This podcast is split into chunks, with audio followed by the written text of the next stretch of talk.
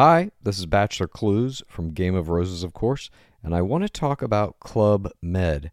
Everybody knows Club Med has been the pioneer of the all inclusive resort since 1950, with almost 70 resorts worldwide, ranging from beachside destinations in the Caribbean and Mexico to exotic locations like the Maldives and Morocco, or even the mountain destinations like Japan and the European Alps. Dine on delicious gourmet cuisine, enjoy more than 20 activities, and make memories with your family. For more information, visit clubmed.us or call 1 800 Club Med or your travel advisor. La réorganisation chez Microsoft Xbox, des licenciements chez Bungie, la Paris Games Week et bien sûr Alan Wake, Jussant, Headbangers et plein d'autres choses, c'est tout de suite dans le rendez-vous jeu.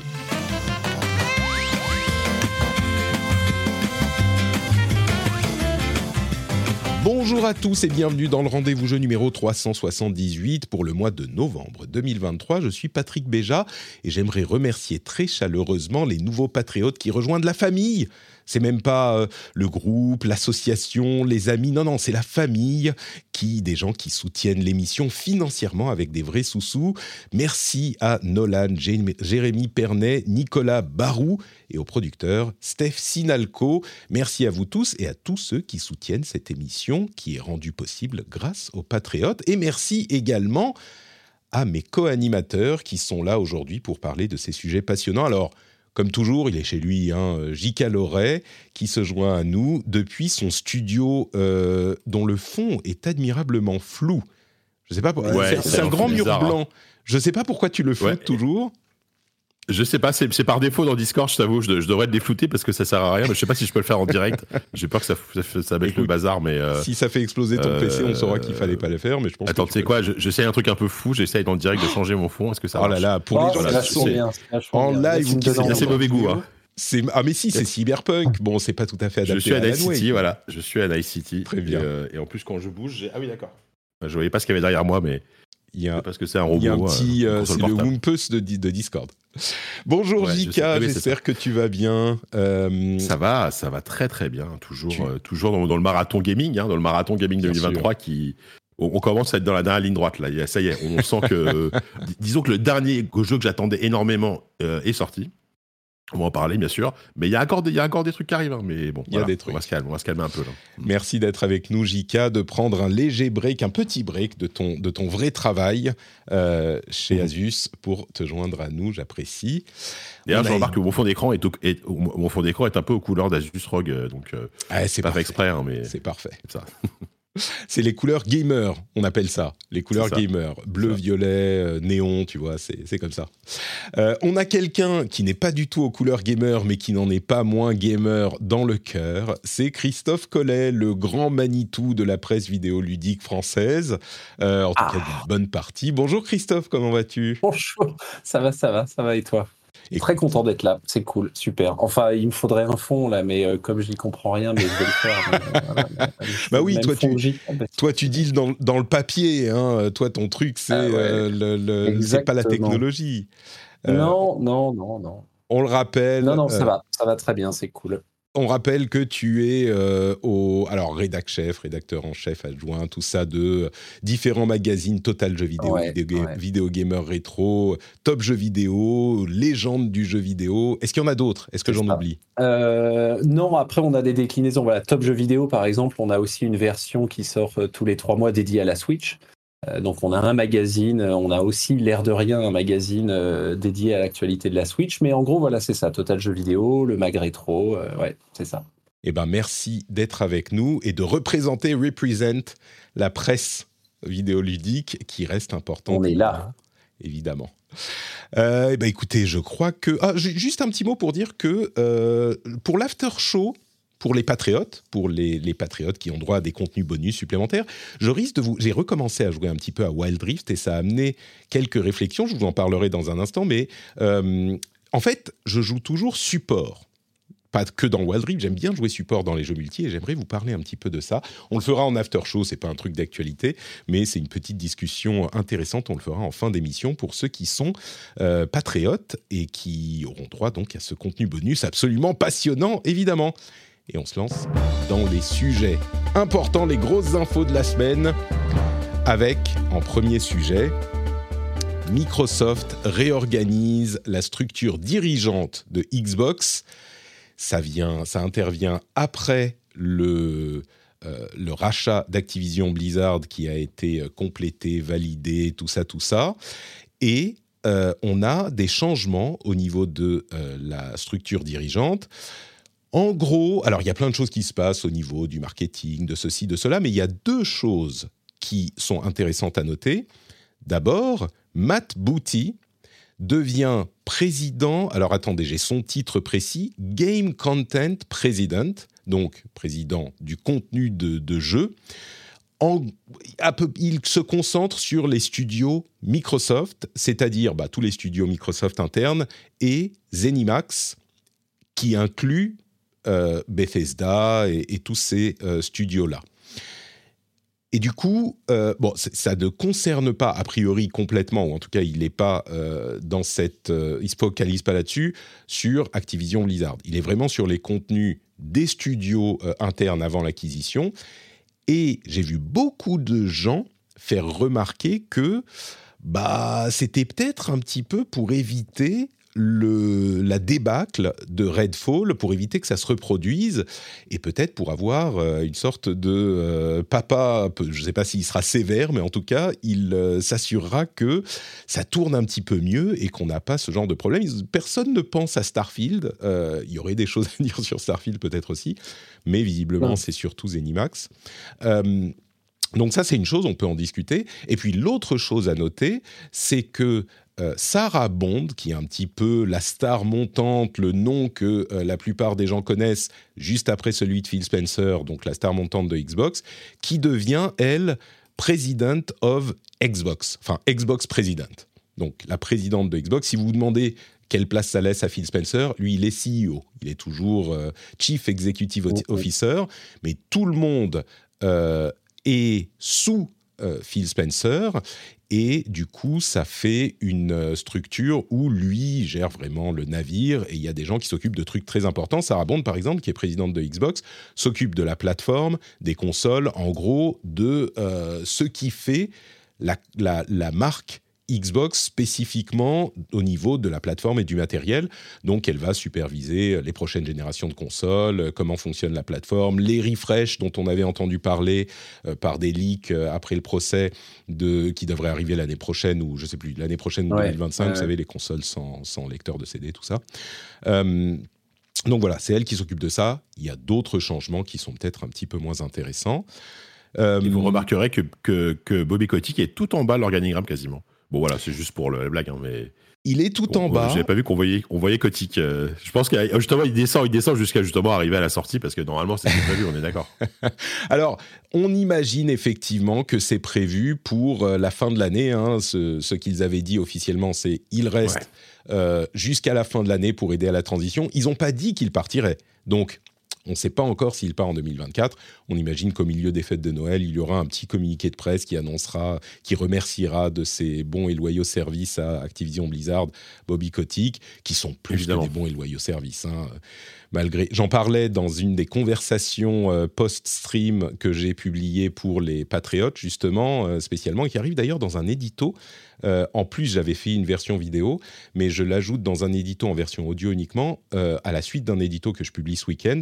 Et j'explique aussi pourquoi Bobby Kotick est une personnalité incontournable de cette industrie, et autant humainement au niveau de la culture, il a été visiblement, il, a, il a permis en tout cas une culture toxique, autant au niveau du business, ce qu'il a fait avec Activision est invraisemblable. C'est complètement unique dans l'histoire du jeu vidéo. Mais oui, il est tout en bas et il risque de, de sortir par la petite, grande, moyenne porte. C'est vraiment, c'est marrant de voir que c'est juste un, gars du staff comme un autre en fait. À la limite, t'as l'impression, tu sais, il est vraiment au milieu, perdu au milieu de plein d'autres gens que moi je ne connais pas, tu vois. Enfin, oui, je pense que c'est fait pour la, pour la, blague, mais oui, pour la blague, c'est fait. Je pense que c'est pas fait euh, sans évidemment. Comment dire C'est fait avec euh, intentionnellement. C'est fait sans arrière-pensée.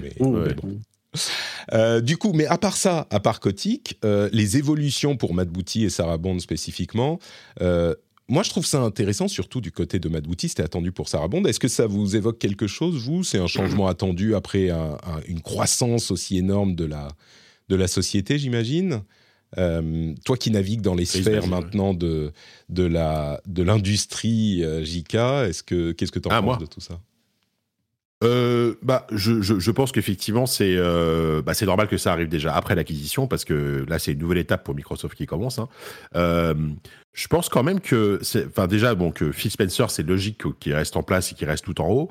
Après, tout porte à croire que le jour où Phil Spencer va partir ailleurs, je sais pas où, mais voilà, a priori, euh, Sarah Bond, qui, est, la, personne que tu vois le plus, en fait, qu'on voit le plus sur scène, qu'on voit le plus pendant les lives, après Phil Spencer, euh, remplace peut-être à terme Phil Spencer, on verra.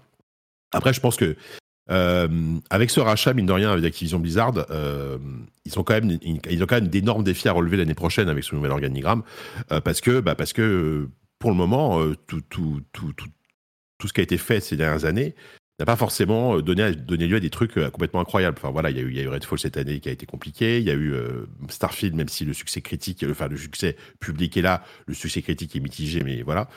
Donc clairement, je pense qu'ils ils mettent, ils mettent en place une organisation qui est, j'espère pour eux, la plus solide possible pour que, après le rachat d'Activision Blizzard, on ait enfin, ça y est, des, des, des vrais mastodons, des vrais jeux, des très très grosses productions qui soit, qualita qui soit qualitative et qui soit à la fois des succès publics et des succès critiques, ce qui n'est pas toujours le cas euh, actuellement chez mmh. Microsoft. Jusqu'ici, ouais. ouais. Christophe euh, Ouais, ouais, non, non, mais. Ben, non, mais évidemment, dans le détail, on n'a pas. Voilà, on fait un petit peu avec ce qu'on nous donne, les éléments vus de l'extérieur comme ça. Mais c'est vrai que moi, ce que ça m'inspire, c'est sans doute. Euh, c'est ce que dit Jika, c'est-à-dire c'est la difficulté à c'est la difficulté à grossir, quoi. C'est-à-dire qu'on connaît tout ça, même dans des boîtes plus petites, il y a toujours des paliers, etc.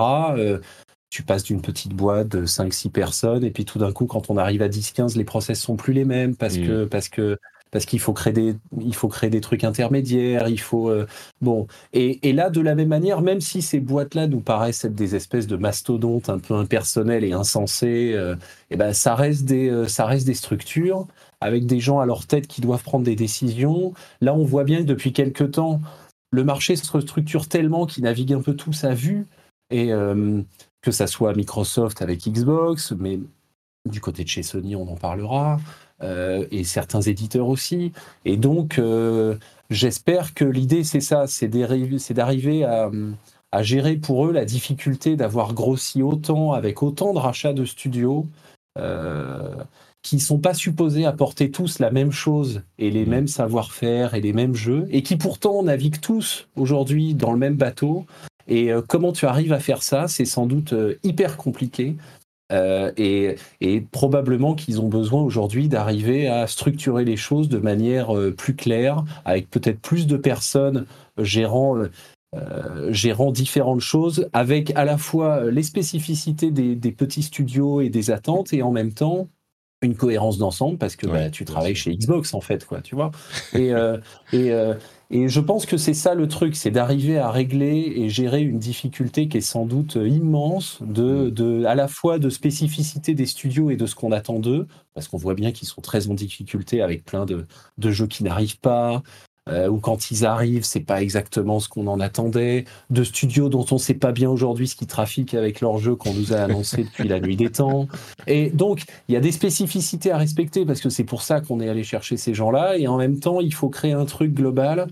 C'est sans doute immensément compliqué. Et euh, bah, tant mieux pour eux s'ils arrivent effectivement à mettre les bonnes personnes au bon endroit pour donner, euh, pour donner l'impulsion et le, la, cohérence qui semble manquer, quoi. et ça, on le verra l'année prochaine. Et je, pense juste qu'il joue très gros parce que euh, j'ai du mal à imaginer que si par malheur les, les, prochaines très gros jeux Microsoft, je sais pas, je pense à Fable, je pense à des, des jeux qui sont annoncés depuis longtemps, sont des foirages comme l'a été Redfall j'ai du mal à imaginer que les gens à la tête de cette division gaming restent. C'est-à-dire que même Phil Spencer, je pense qu'il il, peut être sur un éjectable si au final, euh, il n'est pas capable, entre guillemets, de faire en sorte que Xbox délivre des, des, des, AAA exclusifs vraiment de qualité. Quoi.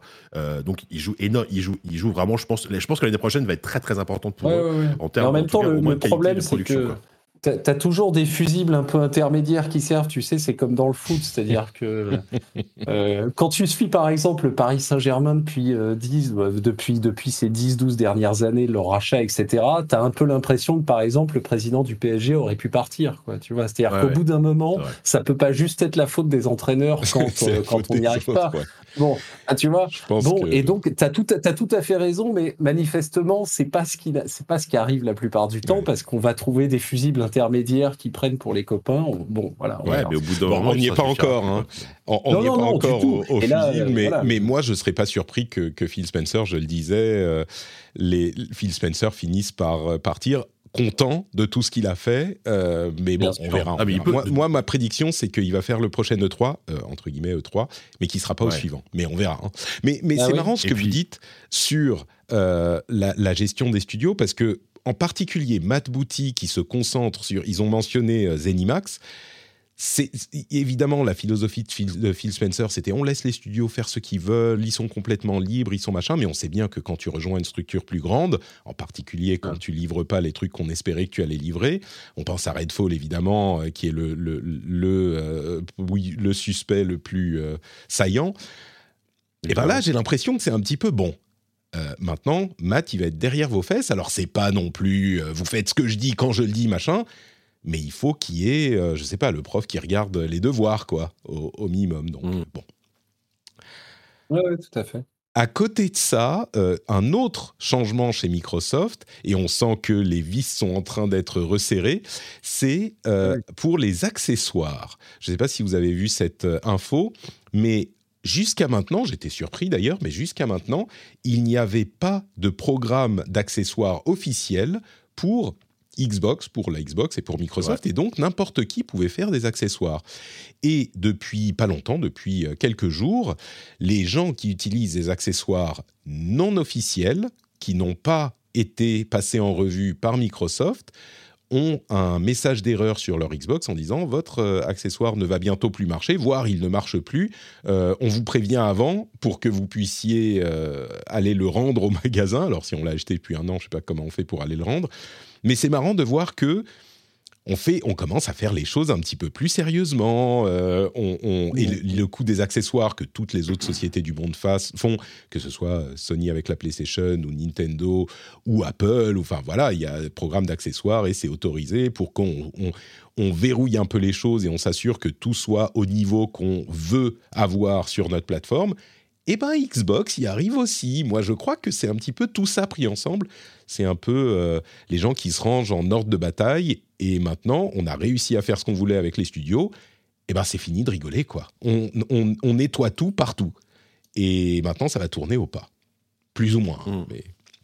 Ouais, après, juste pour cette histoire accessoire, c'est vrai que euh, Microsoft est à la base enfin, issu du monde PC. Et sur le, PC, sur le monde PC, tu n'as pas forcément ces histoires de certification. Par exemple, de l'autre côté, chez Sony, et c'est aussi pour ça qu'il y a très peu de manettes euh, compatibles PS5 hors dehors des, bah, des, des, DualSense, parce que les certifications Sony sont beaucoup plus complexes. En plus, il y a des technologies en plus sur les, sur les DualSense aujourd'hui qui sont, euh, qui sont assez complexes à reproduire. Euh, contrairement à Xbox, où effectivement, euh, n'importe qui pouvait sortir une manette Xbox et PC. C'était la plupart du temps le cas quand tu achetais une manette d'une autre marque. et effectivement, là, bah, ils, essayent peut-être d'avoir un écosystème plus, plus fermé, plus cohérent. Je sais pas. voilà.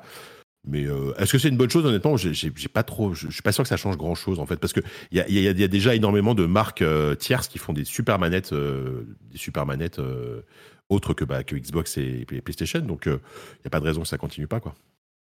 Alors évidemment. parce que là, si, non mais si je comprends bien ce que vous dites, c'est que là typiquement aujourd'hui sur Xbox, on a une manette tierce. Et, et, sur Xbox, on est prévenu que attention, votre manette, alors, est-ce que, est que pour les gens qui ont acheté une manette avant, qui est pas, tu crois que ça, ils se retrouvent eh ben, J'ai bien l'impression, moi.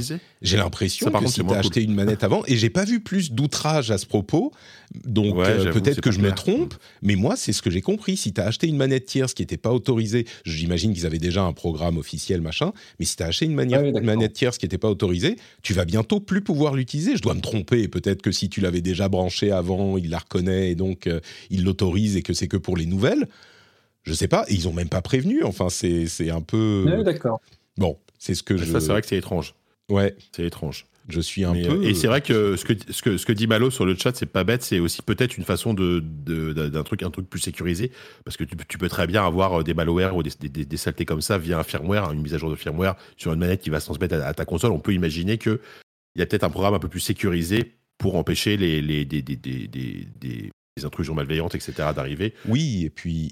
C'est pas impossible. Il y a des, des, accessoires de mauvaise qualité. On nous mentionne par exemple euh, la question des volants ou des joysticks dans la chatroom qui sont euh, qui reproduisent le mouvement des manettes simplement avec d'autres contrôleurs, mais qui sont pas des vrais volants, genre on tourne un petit peu, machin, c'est mmh. pas.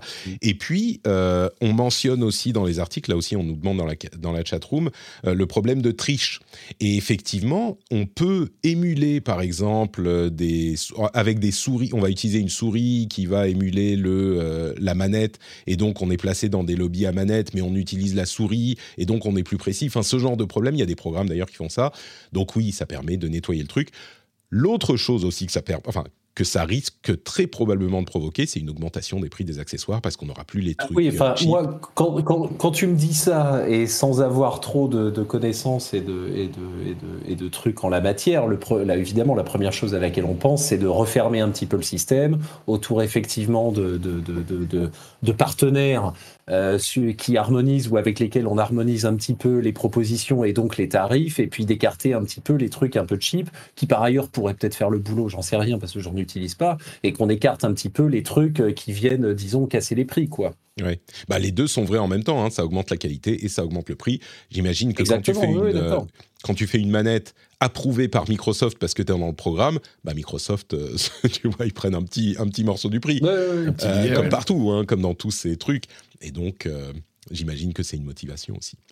Donc voilà pour les petites infos Microsoft. Euh, deuxièmement, tu l'évoquais à l'instant, euh, Chris, on a une annonce qui est un petit peu surprenante, mais peut-être pas, à mon sens, pour les raisons auxquelles on pense, c'est les licenciements qui ont été d'abord rumorifiés et puis confirmés chez Bungie. Bungie qui vient d'être racheté par Sony on a en fait, euh, bon, il y, a toute une histoire. Il y a une centaine de personnes qui sont licenciées de Bungie. 100 personnes, ça correspond à à peu près 8% euh, du staff. Et la raison pour laquelle, la, enfin la raison qui a été donnée en tout cas pour ces licenciements, c'est que les revenus de Bungie étaient en dessous de ce qu'ils avaient espérer, imaginer, projeter. Et là, vous dites en dessous, ouais, bon, ça va, c'est bon, en dessous, c'est, c'est, on, a toujours des bons et des mauvais jours, ok 45% en dessous de leur projection. 45, c'est quand même assez massif. Et donc, euh, bon, je peux imaginer que ça ait des impacts. Après, est-ce qu'ils auraient dû licencier ou pas pour euh, rester en vie? Ils font quand même partie du groupe Sony maintenant, du groupe PlayStation, donc euh, je ne sais pas, mais en même temps, s'ils sont gérés indépendamment. Bref, en tout cas, ce qui est sûr, c'est que il licencie une centaine de personnes. On a aussi entendu, ça, ça n'a pas encore été confirmé, on, imagine que ça le sera bientôt, euh, que la prochaine extension de Destiny, The Final Shape, a été retardée de février à juin pour l'améliorer. Et on peut comprendre, enfin, je, pourrais vous parler de Final Shape. J'étais un petit peu, pas tiède, mais un petit peu surpris du, de l'ambition limitée de l'extension.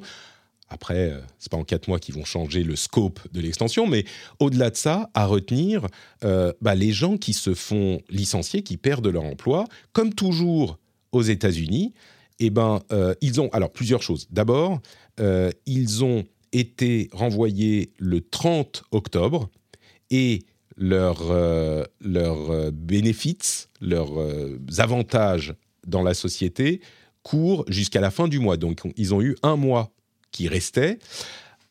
La santé et euh, les autres bénéfices, genre la Sécu, qui sont privés aux États-Unis, euh, comme toujours dans, ces, dans ce pays et dans ce contexte, la société a dit on va vous couvrir, euh, vous inquiétez pas, machin. Mais quand on dit on va couvrir, en l'occurrence, c'est trois mois. Et trois mois, c'est considéré comme pas mal aux États-Unis. Donc bah voilà. Mm. Et il n'y a pas de d'assurance chômage, de machin, ça, rien du tout. Et encore un truc qui est encore plus vicieux, c'est que ils avaient euh, des actions, euh, des sortes de stock options, c'est pas tout à fait des stock options, mais des actions qu'ils devaient avoir si ils restaient un certain temps, sauf s'ils quittent la boîte, sauf que même un licenciement, ça compte comme bah tu quittes la boîte. Donc ils n'y auront pas droit. Il y avait eu une histoire au moment du rachat par Sony, genre ouais ouais vous en aurez, on fait un échange de machin de ceci. Eh ben euh, c'est c'est ils ne l'auront pas. Donc bah écoutez, comme toujours, moi, ce que je dis dans ces cas-là, euh, c'est une des raisons pour lesquelles on parle tellement de syndicats dans l'industrie du jeu vidéo, euh, en particulier aux États-Unis, partout dans le monde, mais en particulier aux États-Unis, où on n'a pas les filets de sécurité euh, sociaux qu'on a ailleurs dans le monde et où il faut pouvoir faire valoir son, enfin, faire entendre sa voix, quoi, par le biais d'un syndicat qui va parler au nom des employés. Et aux États-Unis, ils n'en ont tout simplement pas. Même si on est moins syndiqué dans l'industrie vidéoludique ailleurs, et en France par exemple, euh, sans mmh. doute en général, bah, on a quand même d'autres euh, moyens de euh, sécuriser sa vie en cas de coup dur. sécurité sociale, assurance chômage, machin, tout ça. Enfin, l'éducation, les enfants vont continuer à pouvoir aller à l'école, tout ça. Aux États-Unis, c'est pas le cas, donc. Mais bon, c'est pas évidemment c'est c'est pas c'est pas foufou quoi. Non, non, non, non, absolument pas. Euh, et pour revenir aux projections qui, c'est vrai, sont étonnantes. Euh, après, c'est vrai que Bungie, euh, c'est un studio particulier, enfin, qui tourne, qui tourne avec, avec Destiny. Euh, donc euh, c'est toujours cette idée d'avoir euh, d'avoir d'avoir d'avoir tous ces œufs dans le même panier, enfin avec des, des avec des, des, extensions qui arrivent après année année année après année. Le jeu commence à avoir un, un certain âge. Là évidemment l'idée c'était un petit peu de refaire monter la mayonnaise avec celle qui arrive l'année prochaine, qui est supposée mettre fin à cette espèce de grand arc narratif instauré euh, depuis, euh, enfin mis en place avec, avec le 2 et les extensions qui suivaient. Donc il y a une idée, attention, euh, c'est la conclusion épique et surépique, mais sauf que elle n'est pas encore là, ils en ont le fait est pas beaucoup parlé, et en attendant, c'est vrai que en toute logique, le jeu, et c'est bien normal, bah, euh, continue sa vie un petit peu en pente descendante parce que tous les jeux n'ont pas forcément le rebond. Alors, sans doute qu'ils se sont dit, bah tiens, FF14 par exemple, après 10 ans, c'est toujours insensé, mais enfin, tous les jeux ne sont pas FF14, quoi. Et euh, Destiny 2, que moi j'adore et j'y joue beaucoup, bon, au bout d'un moment, on a effectivement le droit de, voir arriver euh, ce type de lassitude. Alors, je sais pas, je sais pas quels sont les chiffres de fréquentation, les trucs, etc. Mais c'est vrai que c'est le problème d'avoir un studio qui euh, qui repose euh, essentiellement sur, euh, sur la bonne santé, sur la bonne santé de ce titre-là, qui a quand même aujourd'hui déjà pas mal vécu, quoi. Et et puis on sent que sur les dernières, il y a deux problèmes à mon avis. D'une part, sur les dernières extensions, c'était un petit peu, enfin, je veux pas être offensant envers les développeurs, mais c'était un petit peu la B team, tu vois, qui s'occupait du truc. On était sur des sur des rails, on faisait un petit peu la même chose encore et encore. Et puis en plus de ça, évidemment, euh, l'année 2023, on avait d'autres choses euh, qui attiraient notre attention. c'est sans doute l'année la plus.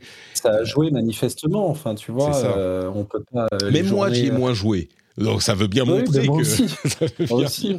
Non, mais il y a, y, a y a, vraiment plusieurs choses. Il y a effectivement bon, voilà, la, santé d'un jeu, qui, qui d'un jeu service qui décline comme ça. Il y a ce que tu dis, à savoir que l'année 2023 a sans doute pas aidé Destiny parce qu'elle est tellement dingue et on a tellement de choses à machin. Il y a aussi le fait qu'éventuellement, alors c'est sans doute un peu marginal, mais, mais néanmoins, euh, tu voudrais t'y remettre. T'as aimé Destiny, euh, t'as trouvé ça chouette, euh, t'en as entendu parler par un pote, enfin j'en sais rien. Bref, tu dis ah bah tiens Destiny pourquoi pas.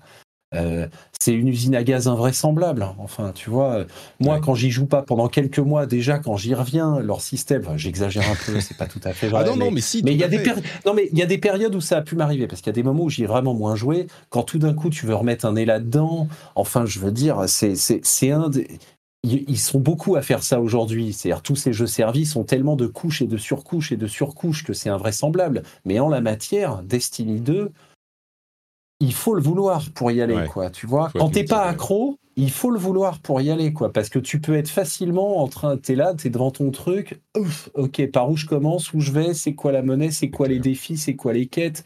Il y a les quêtes qu'on a mis de côté qui reviennent, qui, enfin bon, bref. Donc, c'est pas un jeu facile d'accès.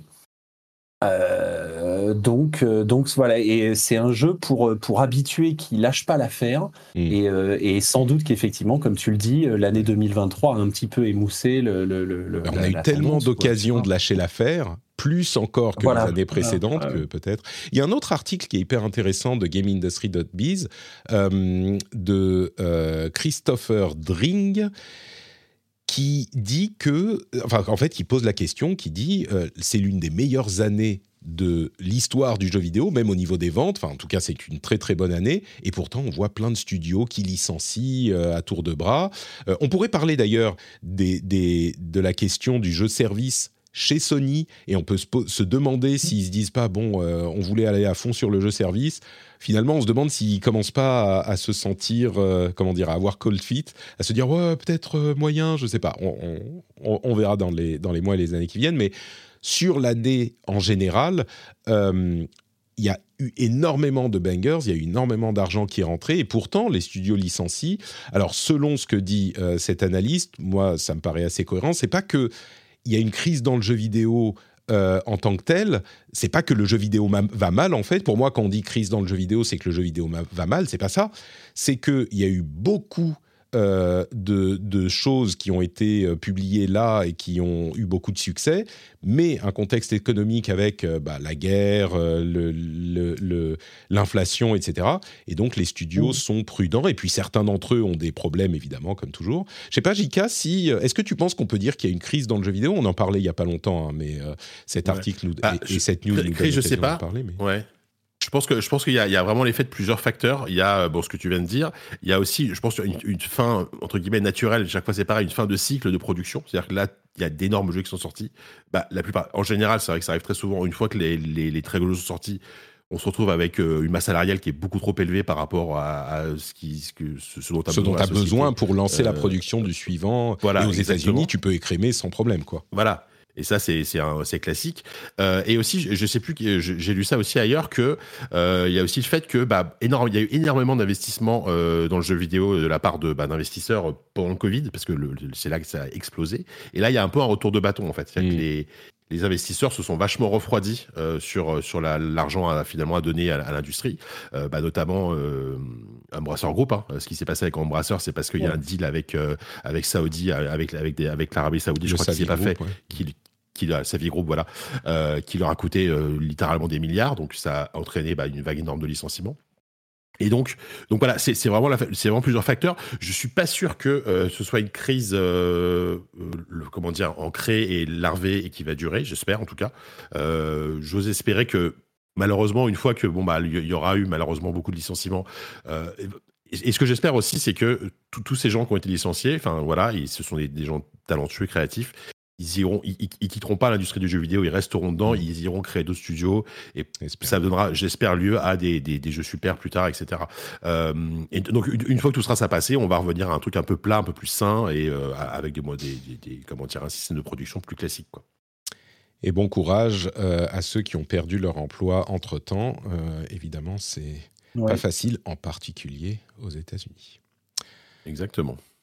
Troisième sujet du jour, c'est le retour de notre grand événement, grande fête euh, vidéoludique en France, la Paris Games Week. Je pense qu'on peut dire Paris parce que Games Week c'est en anglais. Paris. Euh, après les années pandémie, euh, c'est le retour. Alors un retour qui était annoncé ah comme sage, je ne vais pas dire modeste, mais sage. Euh, je il y a eu un, événement l'année dernière. ah, il y avait eu l'année dernière, tu vois, je l'ai même, le, retour, le vrai retour, c'était l'année dernière. Ah, mais non, mais tu vois, tu as raison, je disais une bêtise, le vrai retour, machin, oui, excuse-moi, oui, tout à fait, c'était l'année dernière, bien sûr. Mais du coup, euh, bon, comme je disais, je ne sais pas s'il y a énormément de choses à en dire, mais tout de même, vous, vous y étiez euh, tous les deux, c'est encore en cours, hein, c'est jusqu'à ce week-end, si je ne me trompe pas. Qu'est-ce que vous en avez pensé? Qu'est-ce que ça a donné? Dites-moi tout. Bah, écoute, c'est le c'est l'agencement habituel. On entre dans le hall. Euh, il y a un grand stand Nintendo euh, dans lequel euh, sur lequel tout le monde s'éclate avec du, Mario, du voilà, du, Splatoon et ces choses là. Les, les, c'est bien, on perd pas, on perd pas ses repères quoi. C'est-à-dire que les stands sont à peu près au même endroit. On regarde sur la droite, on a Xbox, au fond, on a une espèce d'énorme mastodonte Sony. Il y a quelques belles choses qui sont à jouer et comme le disait, comme tu le disais d'ailleurs, euh, y compris des trucs qui sont pas encore sortis, parce que c'est vrai que la Paris Games Week, la plupart du temps, c'est quand même c'est un salon très centré sur euh, c'est pas un salon pro, même s'il y a des choses à y voir. C'est un salon fait pour que les joueurs puissent venir essayer les jeux, et en l'occurrence les, jeux de, la saison oui, parce que le timing, euh, euh, le placement euh, dans l'année de la Paris Games Week, fin octobre, début novembre, ça fait que on n'a plus beaucoup de choses à annoncer et les jeux sont même déjà sortis et c'est les jeux de, de la, période des fêtes. Donc c'est vraiment pour venir les tester. Il y avait eu Sony qui avait fait une ou deux conférences, enfin une conférence deux années de suite, je crois, mais généralement c'est plus ça. Donc là, voilà, écoute, c'est bien. Jika, toi, tu y es, c'est bien. Es, Ouais. Ouais, bah moi, enfin moi, c'est vrai que j'ai cette année pour le coup, j'ai eu, enfin l'année dernière c'est déjà le cas, mais là cette année un peu plus parce que ça fait un an que j'y suis. J'étais, j'étais exposant. Je suis, j'étais, j'étais là en tant qu'exposant, bah ça Paris Games Week, puisque Rogue, bon bah Asus Rogue a un, stand également. Euh, et ce que ce que j'en ai vu, c'est que c'est alors ce qui est effectivement dommage, enfin dommage.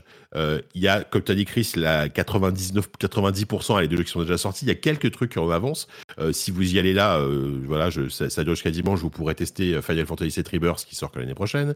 Il y a le Prince of Persia Lost Crown, je crois, qu'il sort en janvier, qui est jouable. Bah, en fait, il sort, voilà, il y a, il y a une partie des jeux, parce que l'air de rien, l'année prochaine démarre assez fort. Hmm. Quand on regarde le planning, le mois de janvier est pas mal. Et avec le, avec, le, avec le Prince of Persia, mais pas que. Alors, comme j'ai une mémoire de, de, de, poisson truc, machin, mais je sais que le mois de janvier démarre pas mal. Et le mois de février est d'ores et déjà un, peu, un peu atomique. Donc effectivement, il y a quelques-uns des jeux qui sortent l'année prochaine, en l'occurrence en début d'année prochaine, comme tu dis, le FF, voilà, et c'est top hein, d'ailleurs. Et il y, a le, il y a le stand Made in France aussi qui est toujours intéressant, je trouve, parce que là, donc c'est que des studios français. Donc là, tu as Dontnod, tu as Focus, tu as Quantic Dream, etc. Et tu as, aussi des indés. Euh, là, cette année, par exemple, chez Dontnod, enfin chez Focus, il y a c'est aussi un jeu Dontnod, il y a Banishers qui est jouable. Donc il devait sortir cette année, Banishers. C'était le, donc, euh, le nouveau jeu de la type qui avait fait Vampire.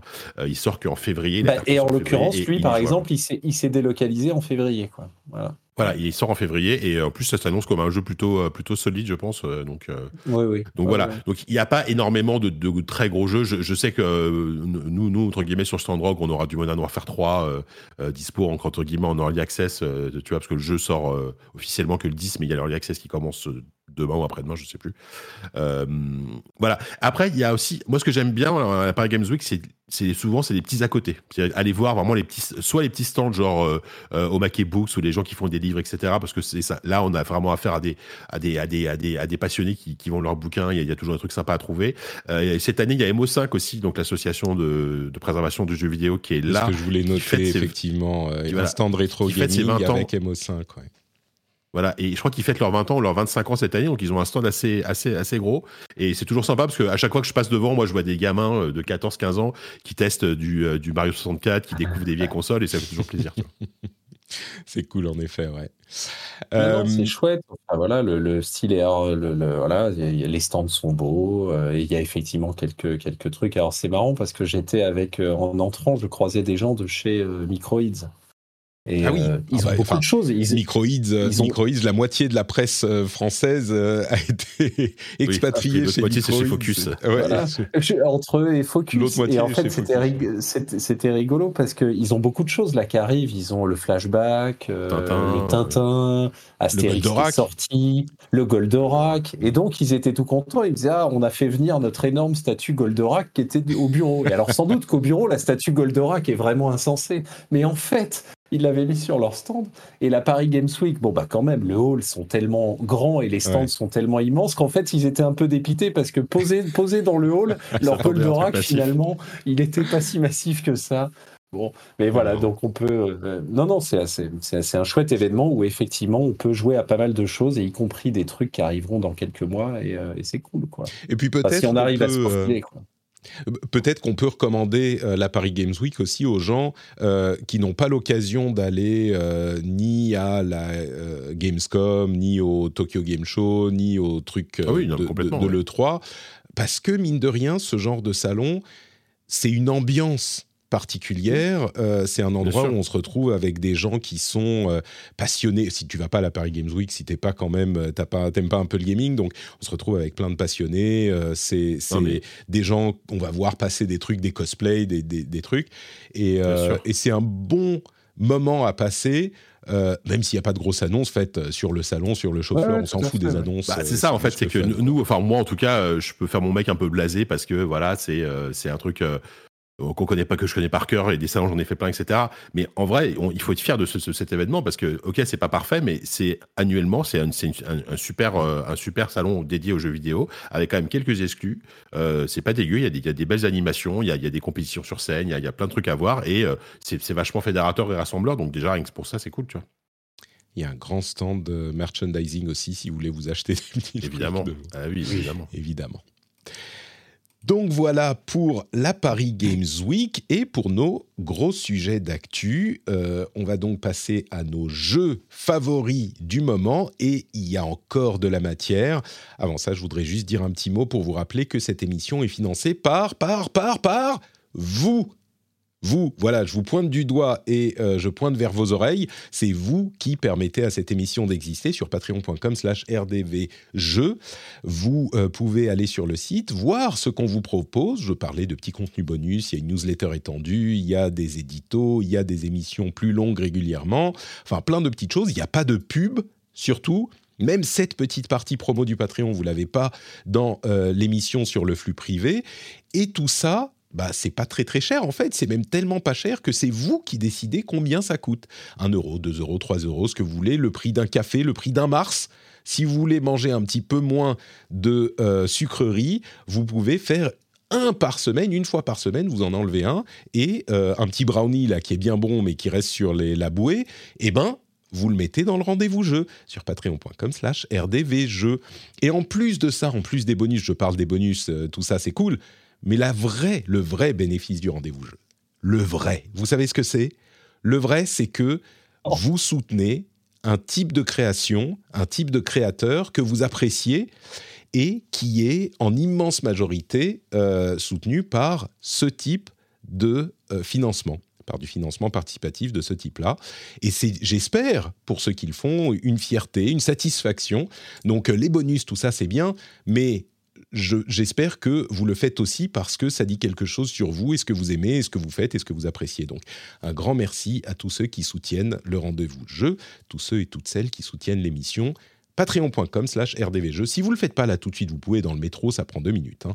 Vous pouvez, mais quand vous arrivez chez vous, vous pouvez aussi le faire de chez vous. Quand vous mettez les clés dans le bol, vous le savez, dites-le avec moi, ça fait 1, 2, 3, cling, Patrick je mets les clés dans le bol, ça fait cling, et je pense à Patrick, je vais sur mon PC, je vais sur patreon.com slash rdvjeux, et je regarde si ça m'intéresse de soutenir le rendez-vous jeu.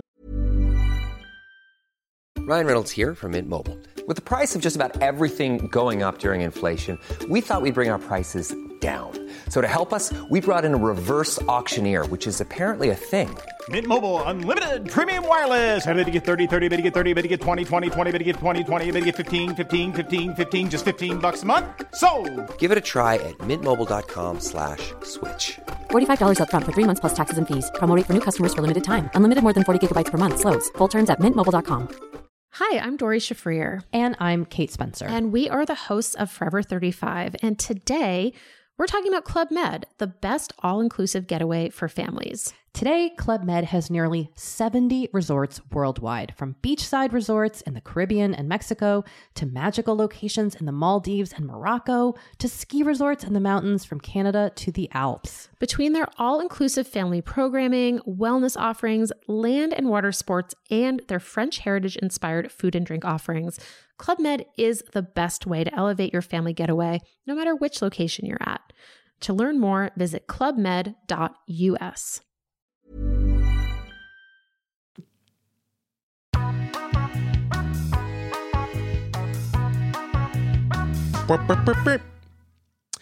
Alors, on y arrive. Alan Wake 2 est disponible ah, on, commence par, on, commence par, ça direct. Bah, je pense, oui, ah, c'est quand même le, le gros morceau. Oui, ah bah, non, euh, mais je, je, plaisante, bien sûr. C'est le gros Et du coup, euh, JK, alors je crois pas que tu l'as fini, mais tu as quand même passé. Euh, tu l'as fini, ça y est? Ouais, je l'ai fini il y a deux jours. D'accord, très bien. Alors, tu l'as fini, Alan Wake 2. Redonne-nous un petit peu de contexte quand même, et puis dis-nous ce que tu en auras pensé, ce que tu en as pensé. Ouais, alors Alan Wake et Alan Wake 2, c'est euh, je pense que c'est, en tout cas le 2 encore plus, j'y reviendrai, c'est probablement le, jeu qui porte le plus l'ADN de son studio. Donc c'est Remedy, studio finlandais. Hein. Euh, ils ont commencé, on rappelle rapidement, Max Payne, euh, euh, Max Payne 1 et 2, après le premier Alan Wake. plus récemment, il y a eu Control, il y a eu Quantum Break, qui n'était pas terrible. plus récemment, Control, que moi j'ai adoré. Euh, et moi, à la base, j'aime bien le premier Alan Wake, mais je suis pas un énorme fan du, jeu. C'est-à-dire que je, trouvais l'univers super intéressant, l'histoire très bien. Le gameplay était, euh, était ok, mais vraiment assez, assez répétitif. Euh, entre temps, il y a eu Control, je le dit Control, qui est un jeu que j'ai adoré. Et c'est en fait, c'est plus Control qui me faisait attendre Alan Wake 2 que euh, finalement qu'Alan Wake. Euh, donc je me suis lancé dans Alan Wake 2. Et en plus, il y avait aussi ce focus plus, beaucoup plus horrifique que dans le premier, même si Alan Wake peut être un jeu, le premier, qui est un jeu un peu inquiétant, mais c'est pas, c'est pas vraiment un jeu d'horreur. Enfin voilà, sauf si toi, Patrick, je sais que ton niveau, ton niveau de tolérance est assez bas. le, le 1, j'avais l'impression que c'était un jeu d'ambiance. Euh, là, c'est vraiment un, jeu de Halloween qui fait peur, quoi. Là, c'est, oui, c'est un. Voilà, il y a et, euh, et des, des, fois d'ailleurs, il y a des petits abus en termes de. Enfin, là-dessus, j'en parlerai peut-être un peu après. Euh, c'est compliqué de. Alors déjà, en termes de pitch, bah, c'est la suite directe du premier et. Honnêtement, en termes de scénario, je, je vais pas me lancer dans le, dans le résumé parce que c'est très compliqué, c'est un peu compliqué, c'est inutile, c'est parfois inutilement compliqué. tout, tout, ce qu'on peut dire, c'est qu'on incarne donc deux personnages de manière alternative. Donc Alan Wake, qui est en fait on va dire coincé dans ce qu'on appelle l'entre-noir, donc dans un, dans, un, dans un monde de cauchemar, qui, en fait c'est la fin du premier épisode, hein, je spoil, désolé pour ceux qui, qui voulaient découvrir, mais euh, qui, qui, est coincé dans, cette, dans cet entre-noir et qui va devoir essayer de sortir de là.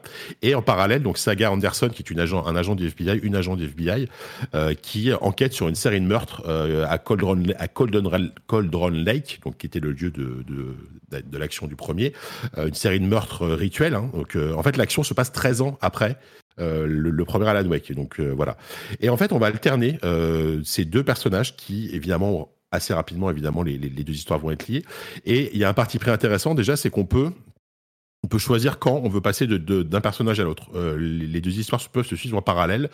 Sans, surprise, elles vont se rejoindre sur la fin, hein, bien sûr. Et, et on a vraiment deux, deux ambiances très différentes selon qu'on joue Wake et selon qu'on joue Saga.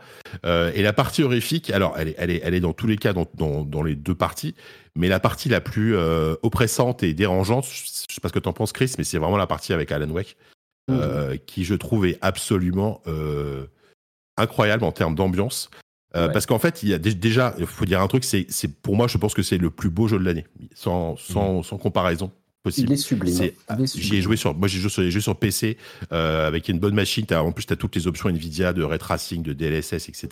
Le jeu est magnifique. Je sais que sur console, il s'en sort très bien aussi. Il est, il est euh, déjà. Moi, j'y joue sur console et il est très réussi aussi. C'est vraiment, vraiment euh, étonnant, quoi. Ouais, ouais. C'est vraiment sublime. Euh, et en plus, non seulement c'est sublime, mais en plus techniquement, en plus artistiquement, il y a des trucs euh, vraiment que je, que je n'avais jamais vu euh, ailleurs. Euh, le jeu a, un parti pris assez intéressant de mélanger beaucoup de séquences filmées avec des vrais acteurs. avec avec des, éléments de, de, jeu en 3D classique, mais pas de manière genre une cinématique avec des acteurs et puis on repasse au jeu. Non non, les acteurs vont vraiment se mêler à l'environnement 3D de manière assez intéressante et ça donne quelque chose de vraiment unique. C'est euh, plus fluide et ça marche mieux que ce qu'ils faisaient jusqu'à présent. Exactement. Ils, avaient déjà essayé de le faire dans Control, notamment dans Quantum Break. Bon, il y avait ça. Donc dans Control, ils commençaient un peu à l'esquiver, à esquisser. Euh, là, il y a vraiment un truc euh, assez fou. donc c'est un jeu que j'ai adoré, mais je pense que c'est un jeu qui peut aussi. Je pense que c'est un jeu qui peut diviser en termes de critiques, même si globalement les critiques sont excellentes. Je, je sais que moi, j'en parle aussi avec d'autres d'autres personnes qui jouent en parallèle, ils sont beaucoup moins enthousiastes que moi parce que c'est un jeu euh, je trouve que c'est un vrai triple A d'auteur dans le sens où on peut on peut vraiment ne pas adhérer à la vision euh, qu'a le jeu. C'est-à-dire que quand je, quand je parle d'auteur, là, je parle, c'est, c'est, à niveau de Kojima, tu vois, en termes de, mm. euh, de parti pris, de ce qu'on, de, de, ce qu'on veut raconter. parce que le jeu, donc, c'est Remedy qui le développe, mais le réalisateur et le, le scénariste, c'est Sam Lake, qui est, qui est un peu le, qui est, quasiment le boss de Remedy depuis, euh, depuis le début, hein, depuis Max Payne. C'est lui, c'est lui le visage de Max Payne 1 et 2. Et là, en fait, Sam Leck, c'est son jeu, ça se voit, puisqu'il est littéralement dans le jeu. Hein, c'est un personnage du jeu, etc. Euh, et donc, c'est, c'est, c'est un jeu qui a vraiment énormément de passages très particuliers. Euh, c'est un jeu qui passe en défaut, mais euh, voilà, je, me, je, suis un peu éparpillé, donc je vous laisse, je te laisse reprendre, Chris, si tu veux. Non, non, mais comme tu dis, alors, question aussi. Hein tu parlais de tu parlais de Kojima et pour le pour le l'analogie un peu comme ça euh, auteur euh, avec des idées très fortes qui peuvent parfois partir dans tout un tas de sens etc mais l'analogie la plus encore, c'est en l'occurrence, c'est Twin Peaks. C'est-à-dire que jusqu'à présent, non mais ça, paraît être une espèce de marronnier, de, de, de, de banalité. C'est le cas parce que parce qu'il y avait déjà ce type de clin d'œil et d'influence dans le premier et puis dans plein de jeux vidéo. Mais le premier Alan Wake, là, c'était vraiment voilà euh, Stephen King the Game, euh, voilà la part des ténèbres, etc. bon voilà. Et puis il y avait des clins d'œil à plein d'autres trucs. Là, c'est vraiment à tout point de vue euh, alors, euh, sans aller jusqu'au génie de ce qu'est cette série, chacun son avis, mais ce que je veux dire, c'est que c'est vraiment à tout point de vue Twin Peaks le jeu, au sens où, bon, bah, le pitch, c'est vraiment l'agent du FBI qui débarque dans la petite ville boisée euh, pour résoudre une affaire de meurtre. Et puis, comme tu viens de le dire, donc c'est pour ça que je n'irai pas plus loin, il y a par ailleurs une dimension dans la forêt qui machin, etc. Bon voilà, là c'est vraiment, c'est vraiment Twin Peaks.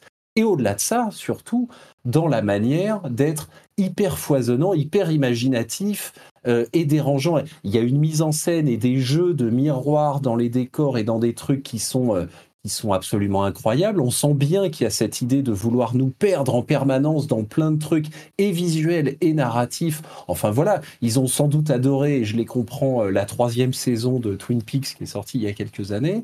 Et, et ça fait un jeu qui est, que moi je trouve effectivement euh, hyper réussi, euh, que j'attendais pas à ce niveau à tout point de vue, parce que un peu comme toi, Jika, le premier, je le trouvais sympa, parce que j'aime beaucoup Stephen King et que les bouquins qu'ils ont, qu'ils ont pompés, je les ai lus aussi, je les avais aimés aussi, et c'était cool.